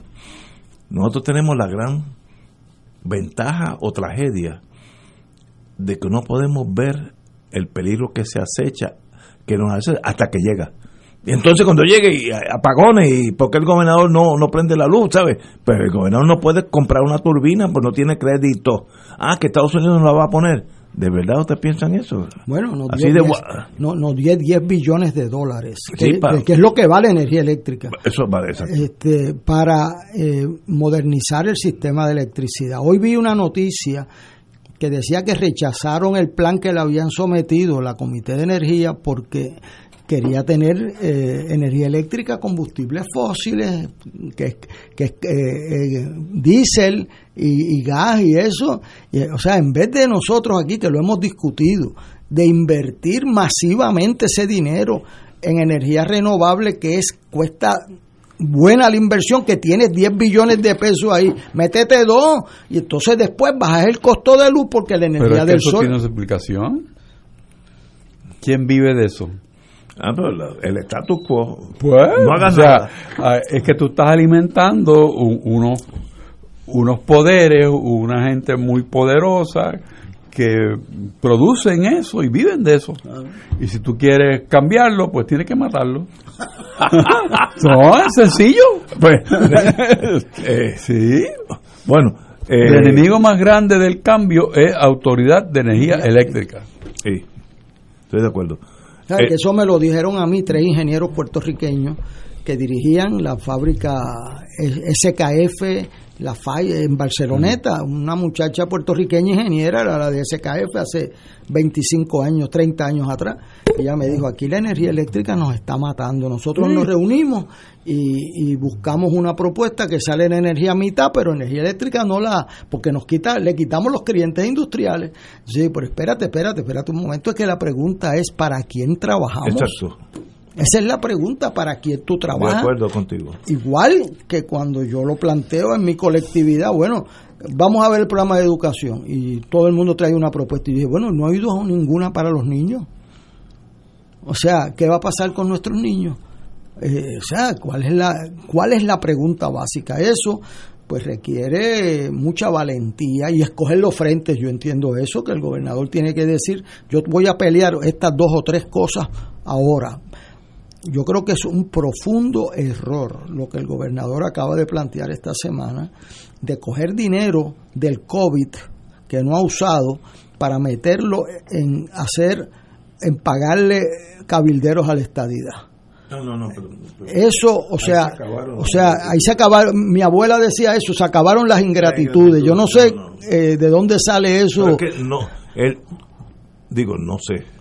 Te pregunto, el dinero del COVID es para usarlo en el COVID, no es para pagar cabildero. Sí, lo que Eh, pasa es en- que en presupuestos, no, no, por eso él necesita que lo autoricen, porque Ah, en presupuesto tú puedes hacer transferencias de sobrantes sí, de yo- una partida a otra, Pues pero ya la no, Junta ya no. te las tiene que aprobar. Antes la legislatura pudo haber tenido que ver si los ataba, pero yo como administrador podía transferir de un departamento a otro. Entonces, ¿qué pasa? Pero ahora le tienen que ir a la Junta. Y ahora, déjame decirle, usted necesita tener, yo no sé, de ser de Fajardo, ser cariduro, o sea, para tú en un país donde eh, eh, tienes casi dos mil muertos, donde no hay vacunas suficientes hoy, hoy, no hay vacunas suficientes y tú vas y tienes que, salir al mercado y comprar. Tú decir que el sobrante del dinero del COVID lo vas a meter en un asunto político, no, no, no, no. compadre Pedro Juan, usted necesita eh, tener el pecho bien fuerte aquí. Y tengo que decir que la oposición no le ha dicho nada, Nada. tampoco. Oye, Eh, qué buen eh, punto. o sea, estas cosas pasan en este país eh, eh, y a mí me duele, ¿verdad? Porque yo soy parte de la oposición eh, estructuralmente, pero yo no me puedo quedar callado. O sea, ¿cómo pasa una cosa así y nadie lo ha denunciado? Ni una resolución en la legislatura, ni... ¿Pero cómo es eso? Eh, yo, Oye, yo- ¿verdad? yo creía que cuando dijo eso, al día siguiente lo iban a citar al de presupuesto y eso a una vista pública para que explique. Oiga, venga acá, ¿cómo usted le quita los dinero? Este país está en medio de una crisis de salud y usted está pensando en política. Pues nada. Están enfocados en derogar eh, las disposiciones de esa ley. Es lo, que- lo que se puede ver de lo que eh, vemos en la prensa. Pero un, planteamiento vertical de decir, mira, aquí hay prioridades y esta no es. Y entonces teniendo las personas que pudieran hablar detrás el hecho de que tan reciente como hace dos días, eh, senadores y representantes dijeron exactamente que, que no soñemos con, con que se discuta la estadidad, que no, o sea, eso fue esta misma semana, o sea que no, no tiene ambiente ni, ni Puerto Rico ni el Distrito de Columbia, que no nos entusiasmemos ni uno de los dos, está muy claro. Entonces, estamos empujando el carro que no es. Y como, como bien dices, teniendo un problema de pandemia en Puerto Rico grave, No, que no no, hay no. vacuna. No. Ahora no hay vacuna. Sí. Gracias que el secretario de salud también tiene candidez y dice las cosas. Eso Sí, me gustó escucharlo. Eso es bueno también. Que lo Muy diga. bueno. Sí, mira, aquí Si no, no hay, hay. no hay, lo Yo quiero, pero no tengo. Ahora le digo, los centros de vacunación no, no siguen todavía porque vamos a tratar de mejorar esto. Uy, qué bueno. O sea, está diciendo la verdad. Eso es excelente. Excelente. Yo estoy de acuerdo contigo. Más excelente es que busque que le lleguen las vacunas. ¿sabes? Claro. Pero- y yo estoy seguro que trata. Pero, pero llegan, según la prensa, llegan 41 mil a la semana. Bueno, el problema con eso fue que Trump dijo que había una reserva. Sí, sí, y Él no hay- estaba es liberando la reserva y cuando fueron a buscar la reserva. No, no hay, no hay.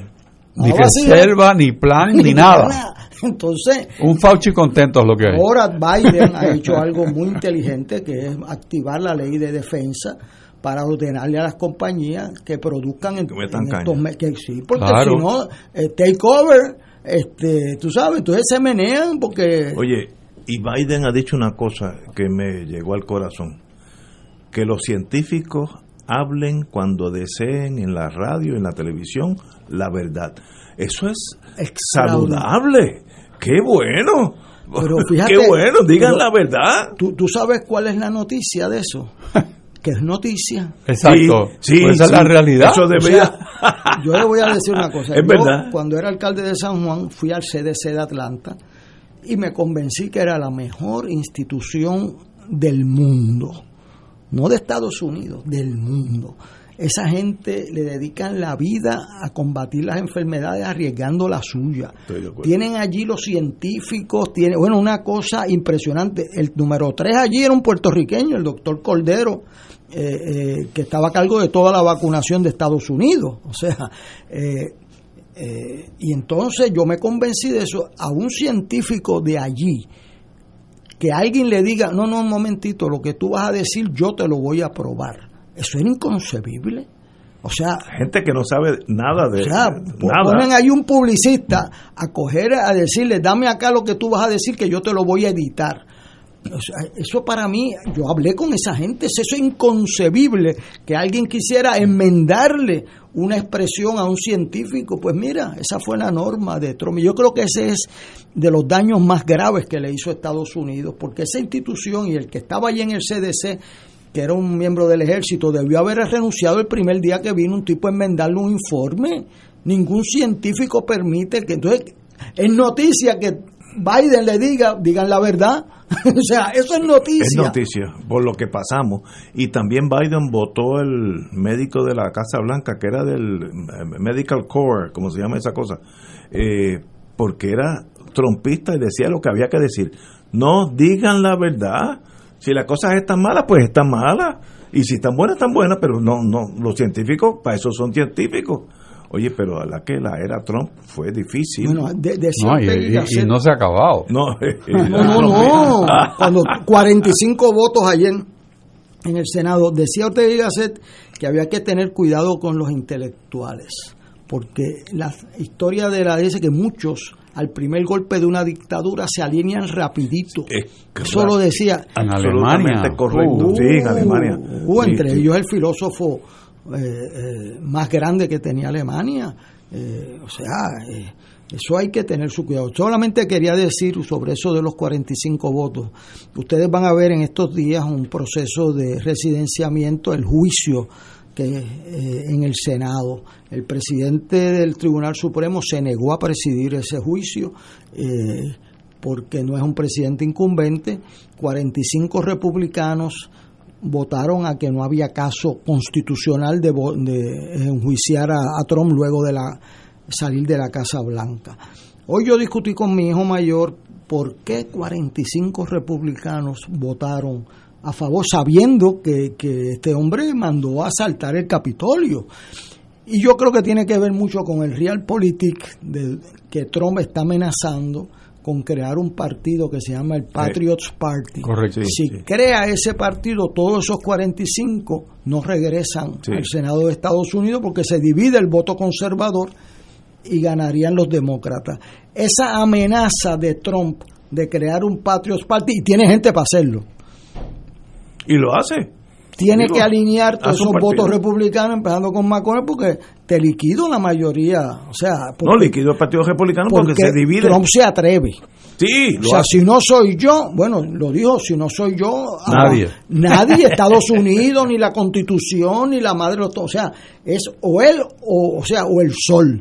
Y, y ese pensamiento dictador, nadie creyó, excepto los profesores de derecho electoral, eh, salieron temprano, lo, lo vieron clarito, la seña de un dictador. Y miren lo que terminó, miren lo que terminó Trump, chantajeando a su vicepresidenta que violara la ley y la constitución para que lo certificara, pues se robara una elección al frente de todo el mundo. Increíble. y asusando la, la, ese, ese montón de gente que, que cuando entraron al Capitolio es para liquidar al vicepresidente. A Han, Trump, Han Pence. Por eso, Han Pence dice el Washington Post, estuvieron a tres minutos. Sí. Él estaba allí con su esposo y su hija. A tres minutos de donde él estaba estuvo la turba.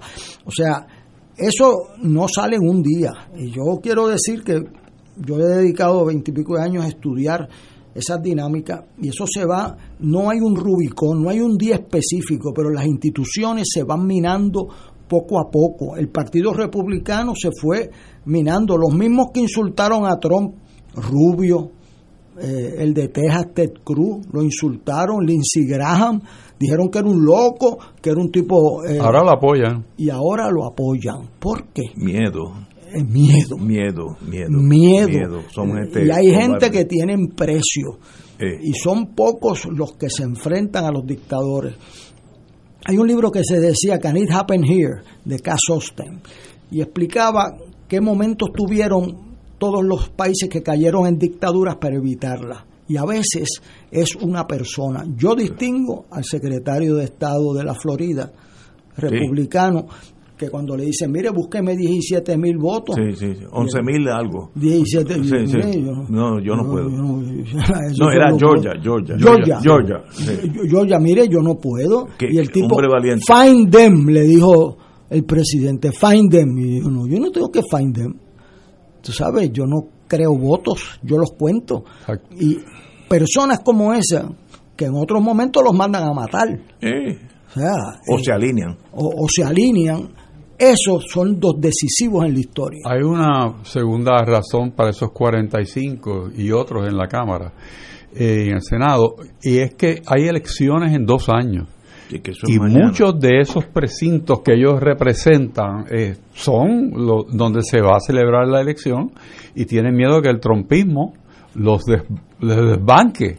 O sea, ellos ya están amenazados. O sea, es que, es que es una realidad que la amenaza es real, ya se dio y con la muestra en el Capitolio todo el mundo sabe que es de verdad. O sea, no es que puede pasar, no, no, ya pasó, Ya pasó. ya pasó. Y venimos tras de ti. Sí, Y si te cojo, te mato. Exacto. A la, a la, a la representante de Puerto Rico, del Bronx, eh, ¿cómo se llama? Ocasio. ella? Ocasio. No, Ocasio. La estaban buscando por nombre, sabían quién era. Oh, sí. No, esto es una turba nazista. Ahora hay que ser valiente. Y, y la- el cobarde, la historia se lo traga a la larga. Y tenemos que ir a una pausa, pero regresamos con este tema. Vamos a una pausa, amigos. Fuego Cruzado está contigo en todo Puerto Rico.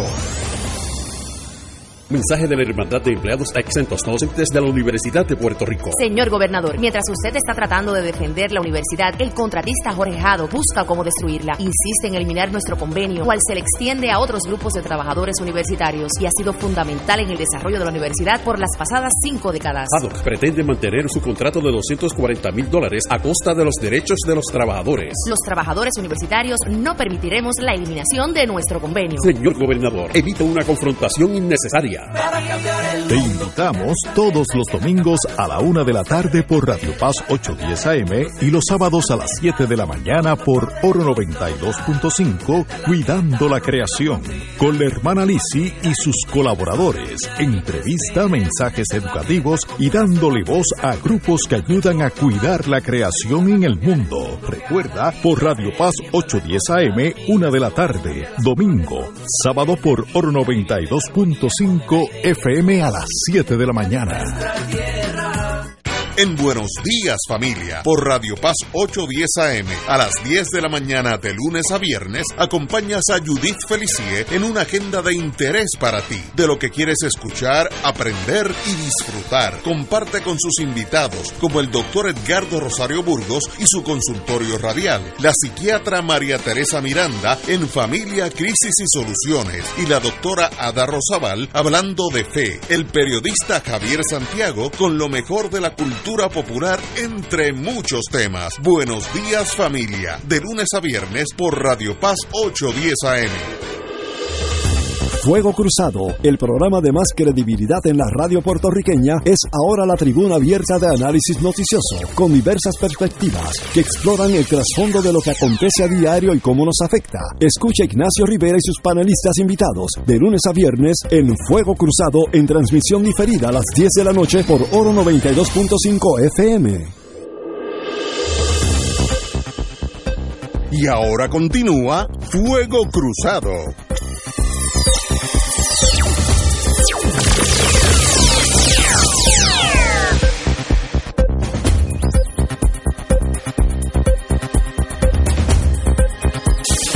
Tengo una noticia que es penosa y es pequeña, pero las cosas pequeñas hacen los países grandes. Y es que no fluye la ayuda a la familia de los agentes policíacos caídos en acción. Recuerdan, recuerdan que hace una o dos semanas hubo un incidente donde un malandrín mató a tres policías in the line of duty, como se dice, en la línea de fuego. Y sencillamente el Frente Unido de Policía, eh, FUPO, el presidente Diego Figueroa se está quejando que el dinero no le llega a las viudas, de, en este caso, por burocracia. Y eso me da tanto dolor que se me hace difícil hasta comentar la noticia. Miren, esos son los que nos protegen a nosotros. Esa señora, cuando muere su esposo en acción, eh, al mes siguiente tiene un problema económico, tiene hijos chiquitos. ¿Cómo es que el Estado dice, bueno, la burocracia toma dos, tres, cuatro, cinco meses en lo que llega el dinero? No puede ser. No puede ser, sencillamente no, no hay forma de, de convencerme a mí. Eso es más prioritario que cualquier otra cosa, porque eso es el Estado protegiendo a sus servidores. Si usted no hace eso, ¿para qué usted está ahí? Así que quien esté a cargo de eso, no sé si es tesorería, hacienda, eh, la, la, oficina que sea, eh, shame on you, una tragedia de este país. Ignacio, a mí eh, un rotativo el nuevo día me pidió que diera mi punto de vista en una columna sobre el tema de la muerte de estos policías. Yo contribuí diciendo que hay un problema de supervisión, de adiestramiento, eh, relacionado con, con unos policías que entran a un sitio que debió obedecer esa entrada a un plan porque había un, un, problema mayor allí que resolver que no era llegar como si fuéramos a apagar un fuego, ¿no? Tú tienes que llegar con la cautela de que tienes un enemigo atrincherado con armas superiores a la que tú tienes. Y si tú entras desprevenido, pues eres un, un blanco y pasó lo que pasó. Pero al final de, de mi escrito yo dije, lo principal que tenemos que atender nosotros ahora es qué pasa con la viuda, con los hijos y el ambiente de estas familias que perdieron estos policías. Y entonces, eh, en uno de los múltiples actos eh, de sepelio de ellos, pues había los funcionarios públicos diciendo, no, no te vamos a abandonar, este, vamos a estar contigo. Y a mí me dio asco, sinceramente, porque yo sé cómo trabaja eso. Y, y trabaja como está aquí puesto. No pasa nada esa gente se queda a la deriva. Toman meses en lo que la ayuda le llega a la eso Es, eso es una este vergüenza de mayor grado en este país. Es una cosa imperdonable. Es una callosidad oficial. Imperdonable. No es posible. No es posible. Y sin embargo, uno que sabe cómo mueven esto, pues yo digo, mira, que no pase esto. Pues ahí está. Está ahí, es que no funciona. la institucionalidad de este país se acabó. Estoy de acuerdo. Se acabó. El gobierno no está funcionando. No Mire, esto es el caso más eh, patético, más doloroso que yo he leído en mucho tiempo. Estas personas un día estaban manejando la rutina diaria de ellos, estoy hablando de las viudas en este caso, y puede haber sido un viudo, es lo mismo al revés, porque hay mujeres policías. Y de momento se enteran o por la llamada o por la televisión que su esposo murió en acción. Eso es un shock emocional para el resto de su vida. Pero si, si, si además de eso la burocracia dice que el dinero a cual tienen, tienen derecho, porque tienen unos seguros, no puede llegar por ahora porque hay un sistema burocrático. Miren, gobernador, vaya allí con un lanzallamas esa oficina, la que sea, con un lanzallamas y, por, la, por ventana tire los quemados. Eso es inhumano, no tiene perdón de Dios. Eh, hay que ayudarlo inmediatamente. Aunque si el seguro viene de Wisconsin y toma tres semanas, el gobierno tiene dinero para pagarle, mire, yo le voy a adelantar X dinero, cuando llegue el seguro usted me lo paga a mí. Y eso es inmediato. No hay excusa y es una tragedia que la burocracia llegue un momento que ni se protege, porque esos policías nos ayudan a nosotros a estar aquí. Esos son los más importantes. Yo puedo vivir sin políticos cinco o seis años, no puedo vivir sin policía ni un día. Así de, así de importantes son yo sugiero que las comisiones de gobierno de Cámara y Senado mañana convoquen una vista pública y citen a los jefes que están a cargo de eso allí. A la sombrillita. Que, ah. pasen una vergüenza. A la sombrilla grande y a la chiquita. Sí, sí, sí. a la grande y a la chiquita. Y tú lo sientas allí a las 10 de la mañana. Mira, y, le, dices, tienen a las 11 de la mañana los vamos a llamar juramento para que usted me explique por qué esas viudas están en el periódico hoy sin un centavo. Y yo le aseguro que con la prensa allí a las 10 de la mañana aparece el dinero. Pues yo conozco cómo eso funciona, Héctor lo conoce también.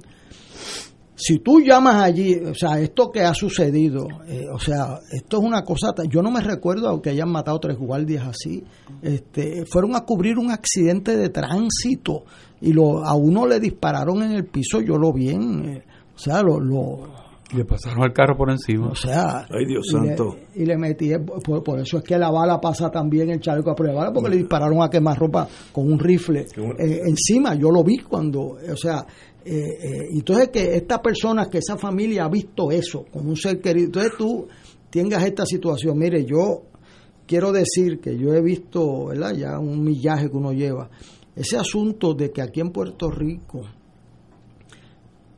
congelan las cuentas de las viudas en los bancos para proteger Hacienda. a los menores, pero es Hacienda el que están protegiendo. Eso yo he visto... pero, o sea, eh, eso es una cosa tan inhumana. Yo he visto gente con un muerto en la en la sala decirle un oficial público vaya al banco y saque a los chavos de su marido y ella llorando al muerto allí y eh, que lo que se le ocurre es para que no te quedes pelada mañana. Este y eso ha pasado pero si yo lo he visto entonces cuando van una, eh, eh, una viuda va al banco, a un banco, a sacar el dinero dos semanas después, le dicen, ¿por qué no vino mientras él está en el hospital? Le dijo el oficial del banco. Y a mí me tuvieron que aguantar porque, o sea, él no se da cuenta, él lo hace quizás eh, en la inocencia, pero es que esa es una violencia al dolor. y esto que está pasando, sí, sí, o sea, esto un gobernador no debió haber dejado que eso pasara. el jefe de la sombrilla grande y el de la chiquita si es que es mucho retrato, mucha habladuría, pero en la realidad yo sabía que eso iba a pasar.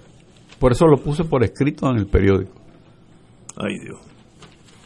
Pero no, no, pero es que tú tienes o tú tienes una nación que funciona o una nación que es un basket que hay gente en ese departamento, yo te lo puedo decir habiendo estado de ayudante de la policía por, por un año, eh, eh, hay gente de lo más dedicado cuando yo trabajé allí este, eran esa gente coronel marrero eh, o sea eh, collazo o sea gente de primerísima calidad.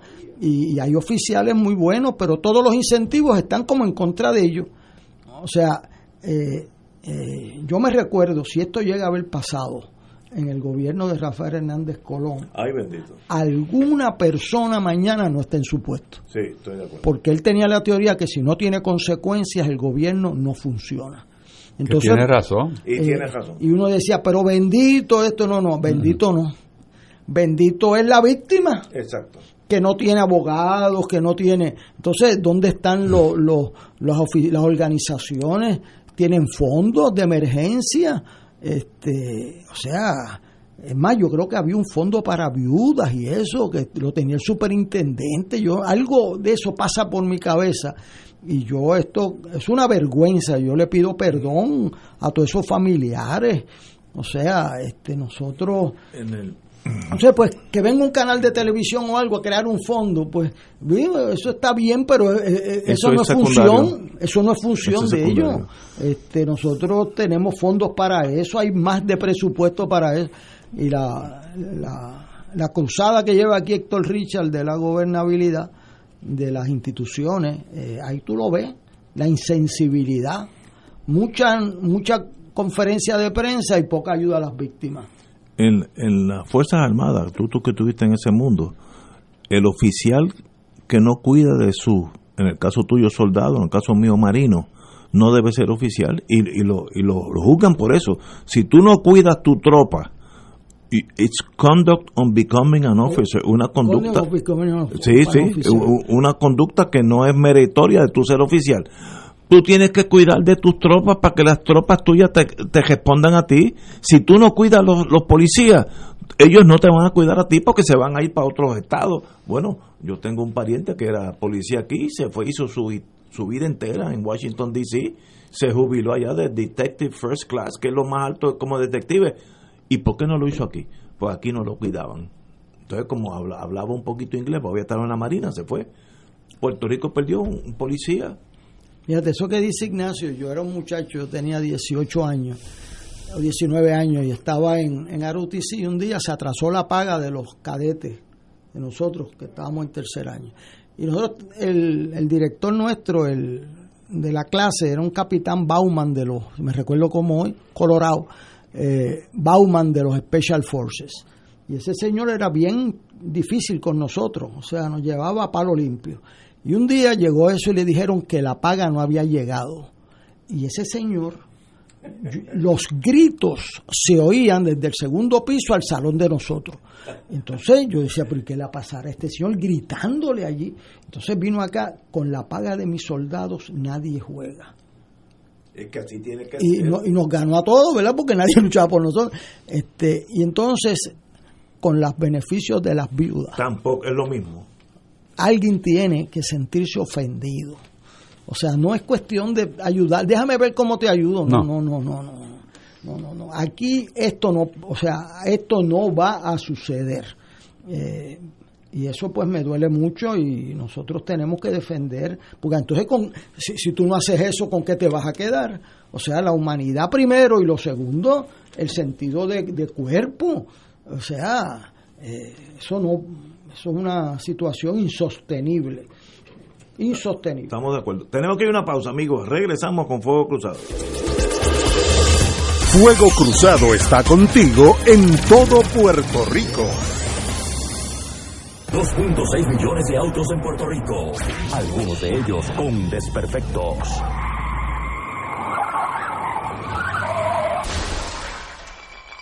Autocontrol.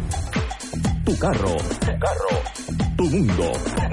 Lunes a viernes a las 11 de la mañana por Radio Paz 810 AM.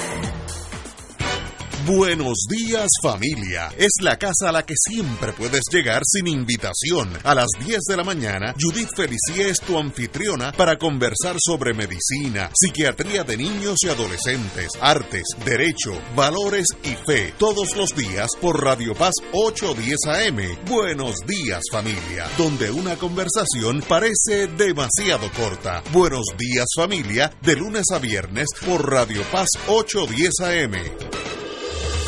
Fuego Cruzado, el programa de más credibilidad en la radio puertorriqueña, es ahora la tribuna abierta de análisis noticioso, con diversas perspectivas que exploran el trasfondo de lo que acontece a diario y cómo nos afecta. Escucha Ignacio Rivera y sus panelistas invitados de lunes a viernes en Fuego Cruzado en transmisión diferida a las 10 de la noche por Oro 92.5 FM. En Oro 92.5 FM, Radio Paz 810 y el Canal 13 estamos trabajando a tono con la emergencia que en estos momentos está viviendo Puerto Rico. Estamos ofreciendo nuestros servicios al máximo con el personal disponible según nos permitan las circunstancias. Si tiene un mensaje para ofrecer a sus asociados, clientes o personal, solo tiene que llamar al 787-349-7949, 787-552-0825 y nuestros empleados le comunicarán al personal de ventas para atender su necesidad. A nuestros clientes estén en comunicación con su ejecutivo o ejecutiva de ventas que continúan ofreciendo sus servicios como de costumbre. Recuerden los teléfonos 787-349-7949 y 787-552-0825.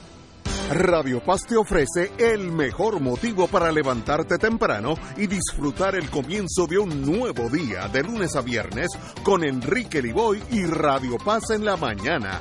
La dosis perfecta de noticias, deportes y éxitos musicales de todos los tiempos, humor y curiosidades, calendario de actividades y tus peticiones musicales por el 787-300-4982. Conéctate con el 810 AM de lunes a viernes con Enrique Liboy y Radio Paz en la mañana.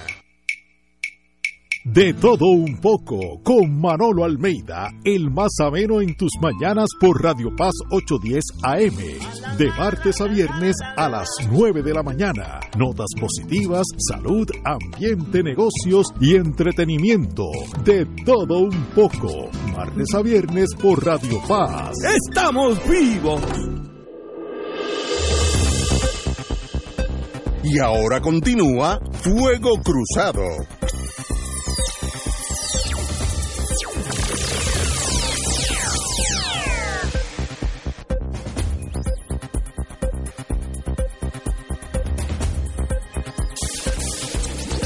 Regresamos con Fuego Cruzado. Bueno, como esto tiene que ver con el Partido Popular más que otra cosa, antes de irme, para yo irme así, menos agraviado, ¿qué pasa en Guánica? Yo sé, lo único que pasó en Guánica, hay una plena que dice que se que la tintorera del mar que se comió el, el americano de la Guánica Central. Yo cuando era nene oí eso, nunca más lo he oído, pero había una plena que decía eso, que se, que se comió algo, el americano de la Guánica Central. Guánica es un ejemplo de cómo las cosas cambian. Eh, en Guánica vino una persona, se me dio el nombre ahora, que aparentemente es el que ganó, Writing, Alejandro Cruz. Alejandro Cruz. Writing es que la gente tiene en el margen, en, en una columna, poner el nombre exacto. En el caso mío, pues Ignacio Rivera.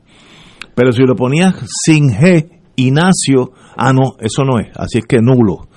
Esto es por el Partido Popular. Y entonces, aunque pusiera el nombre correcto, Ignacio Rivera, no, pero no llenó el, el La X. arriba, donde hay una como un rectangulito chiquito, por tanto es nulo. En otras palabras, tenemos al gobierno, al Partido Popular, que por muchas décadas fue el paladín del buen gobierno, indicando, mira, de verdad ganó este, pero vamos a agen- agenciarla técnicamente para que gane el mío, aunque sacó menos votos que es un cambio en la filosofía de lo que era el gobierno del Partido Popular, que ya no lo es. Y eso está en el tribunal, porque se, se complicó porque eh, nombraron, la Comisión Estatal de Elecciones nombró al candidato del Partido Popular, que tenía en ese momento más votos, pero luego en los recuentos, una vez certificado, sale que este señor, ¿cómo se llama? El, Cruz, Cruz eh, tiene más votos, así es que a la larga va a ser el alcalde, pero está en los tribunales y eso es pues la muerte por Víctor Hugo, eso pasarán meses en lo que se arregla eso. Es tan sencillo que solamente los abogados se equivocan. ¿Quién sacó más votos? X, pues X es el alcalde. Eh, Así de sencillo es. Solamente los abogados se equivocan, compañero. Bueno, no hay que ser abogado para tú saber quién sacó más votos y no hay que ser abogado para tú saber que hay que respetarle la voluntad a los electores. Y si sacaron un alcalde del PIB, pues es del PIB y si sacaron un alcalde de Victoria Ciudadana, pues de Victoria Ciudadana. Y si Eva Prado salió en el 3 o salió el representante, pues el que, el que tenga los votos. Y si en Aguadilla el alcalde se llama Roldán porque sacó 40 votos más que la del PNP y ella está alegando que si no han anulado unos votos, pues sacó los 40 votos y hay que respetarle la voluntad a los electores de Aguadilla, igual que respetarle la voluntad de Guánica, igual que en San Juan. O sea, el que tenga los votos, ni uno más ni uno menos. Seguro, pero. Ni uno más ni uno menos. Para que Alejandro, este, Ignacio ve eso tan sencillo, eh, pero eh, yo he acuñado a una frase muy dolorosa y es que yo se la digo a mis estudiantes de Derecho.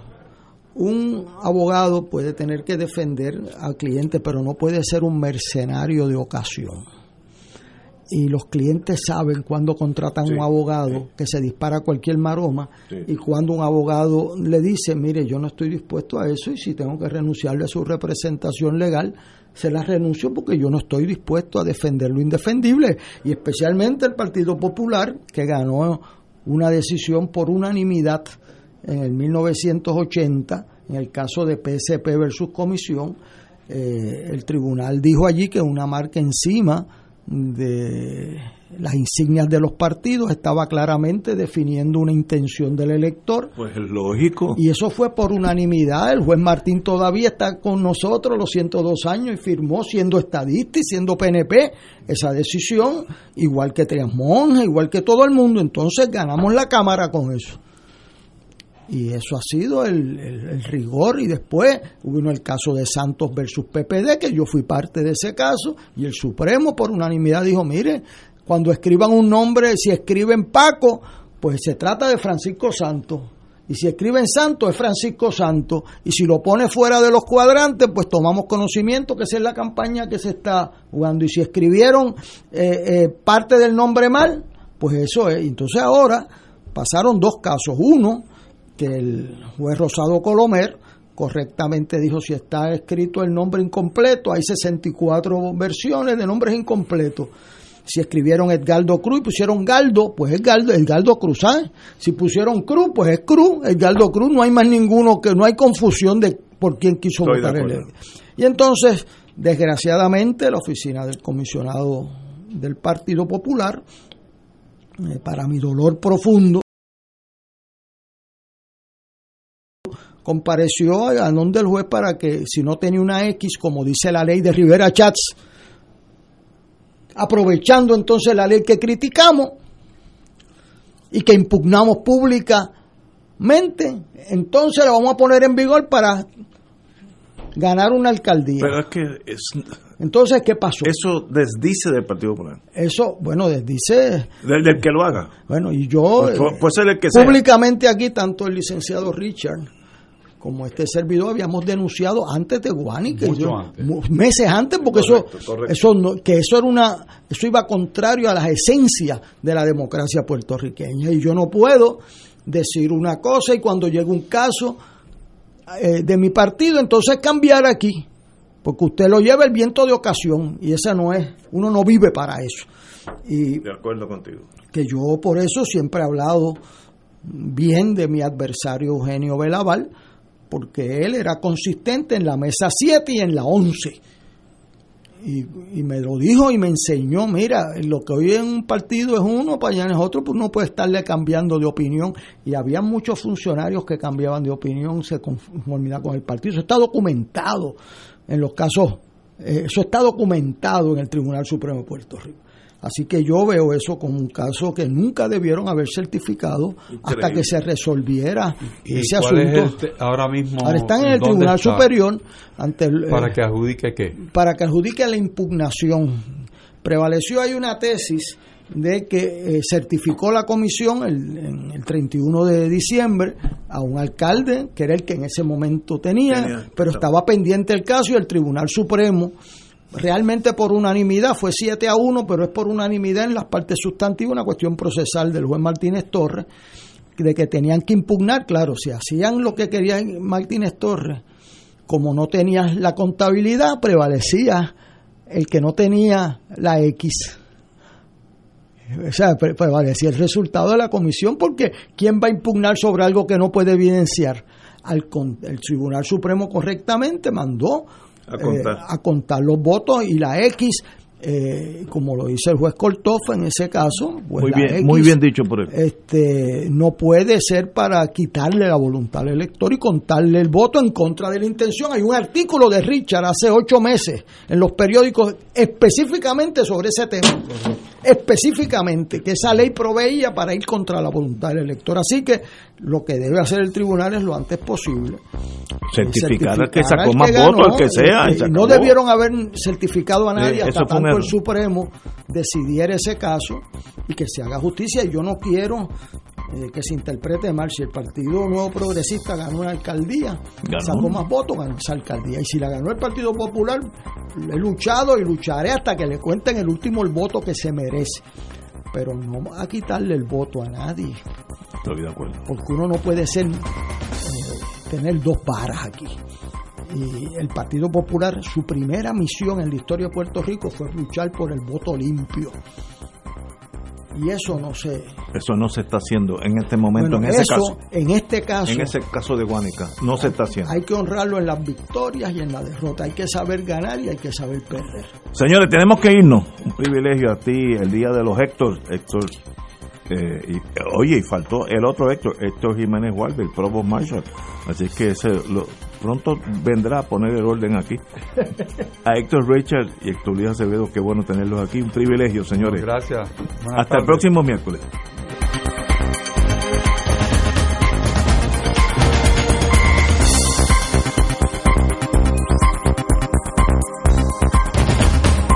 Esta emisora y sus anunciantes no se solidarizan necesariamente con las expresiones vertidas en el programa que acaban de escuchar.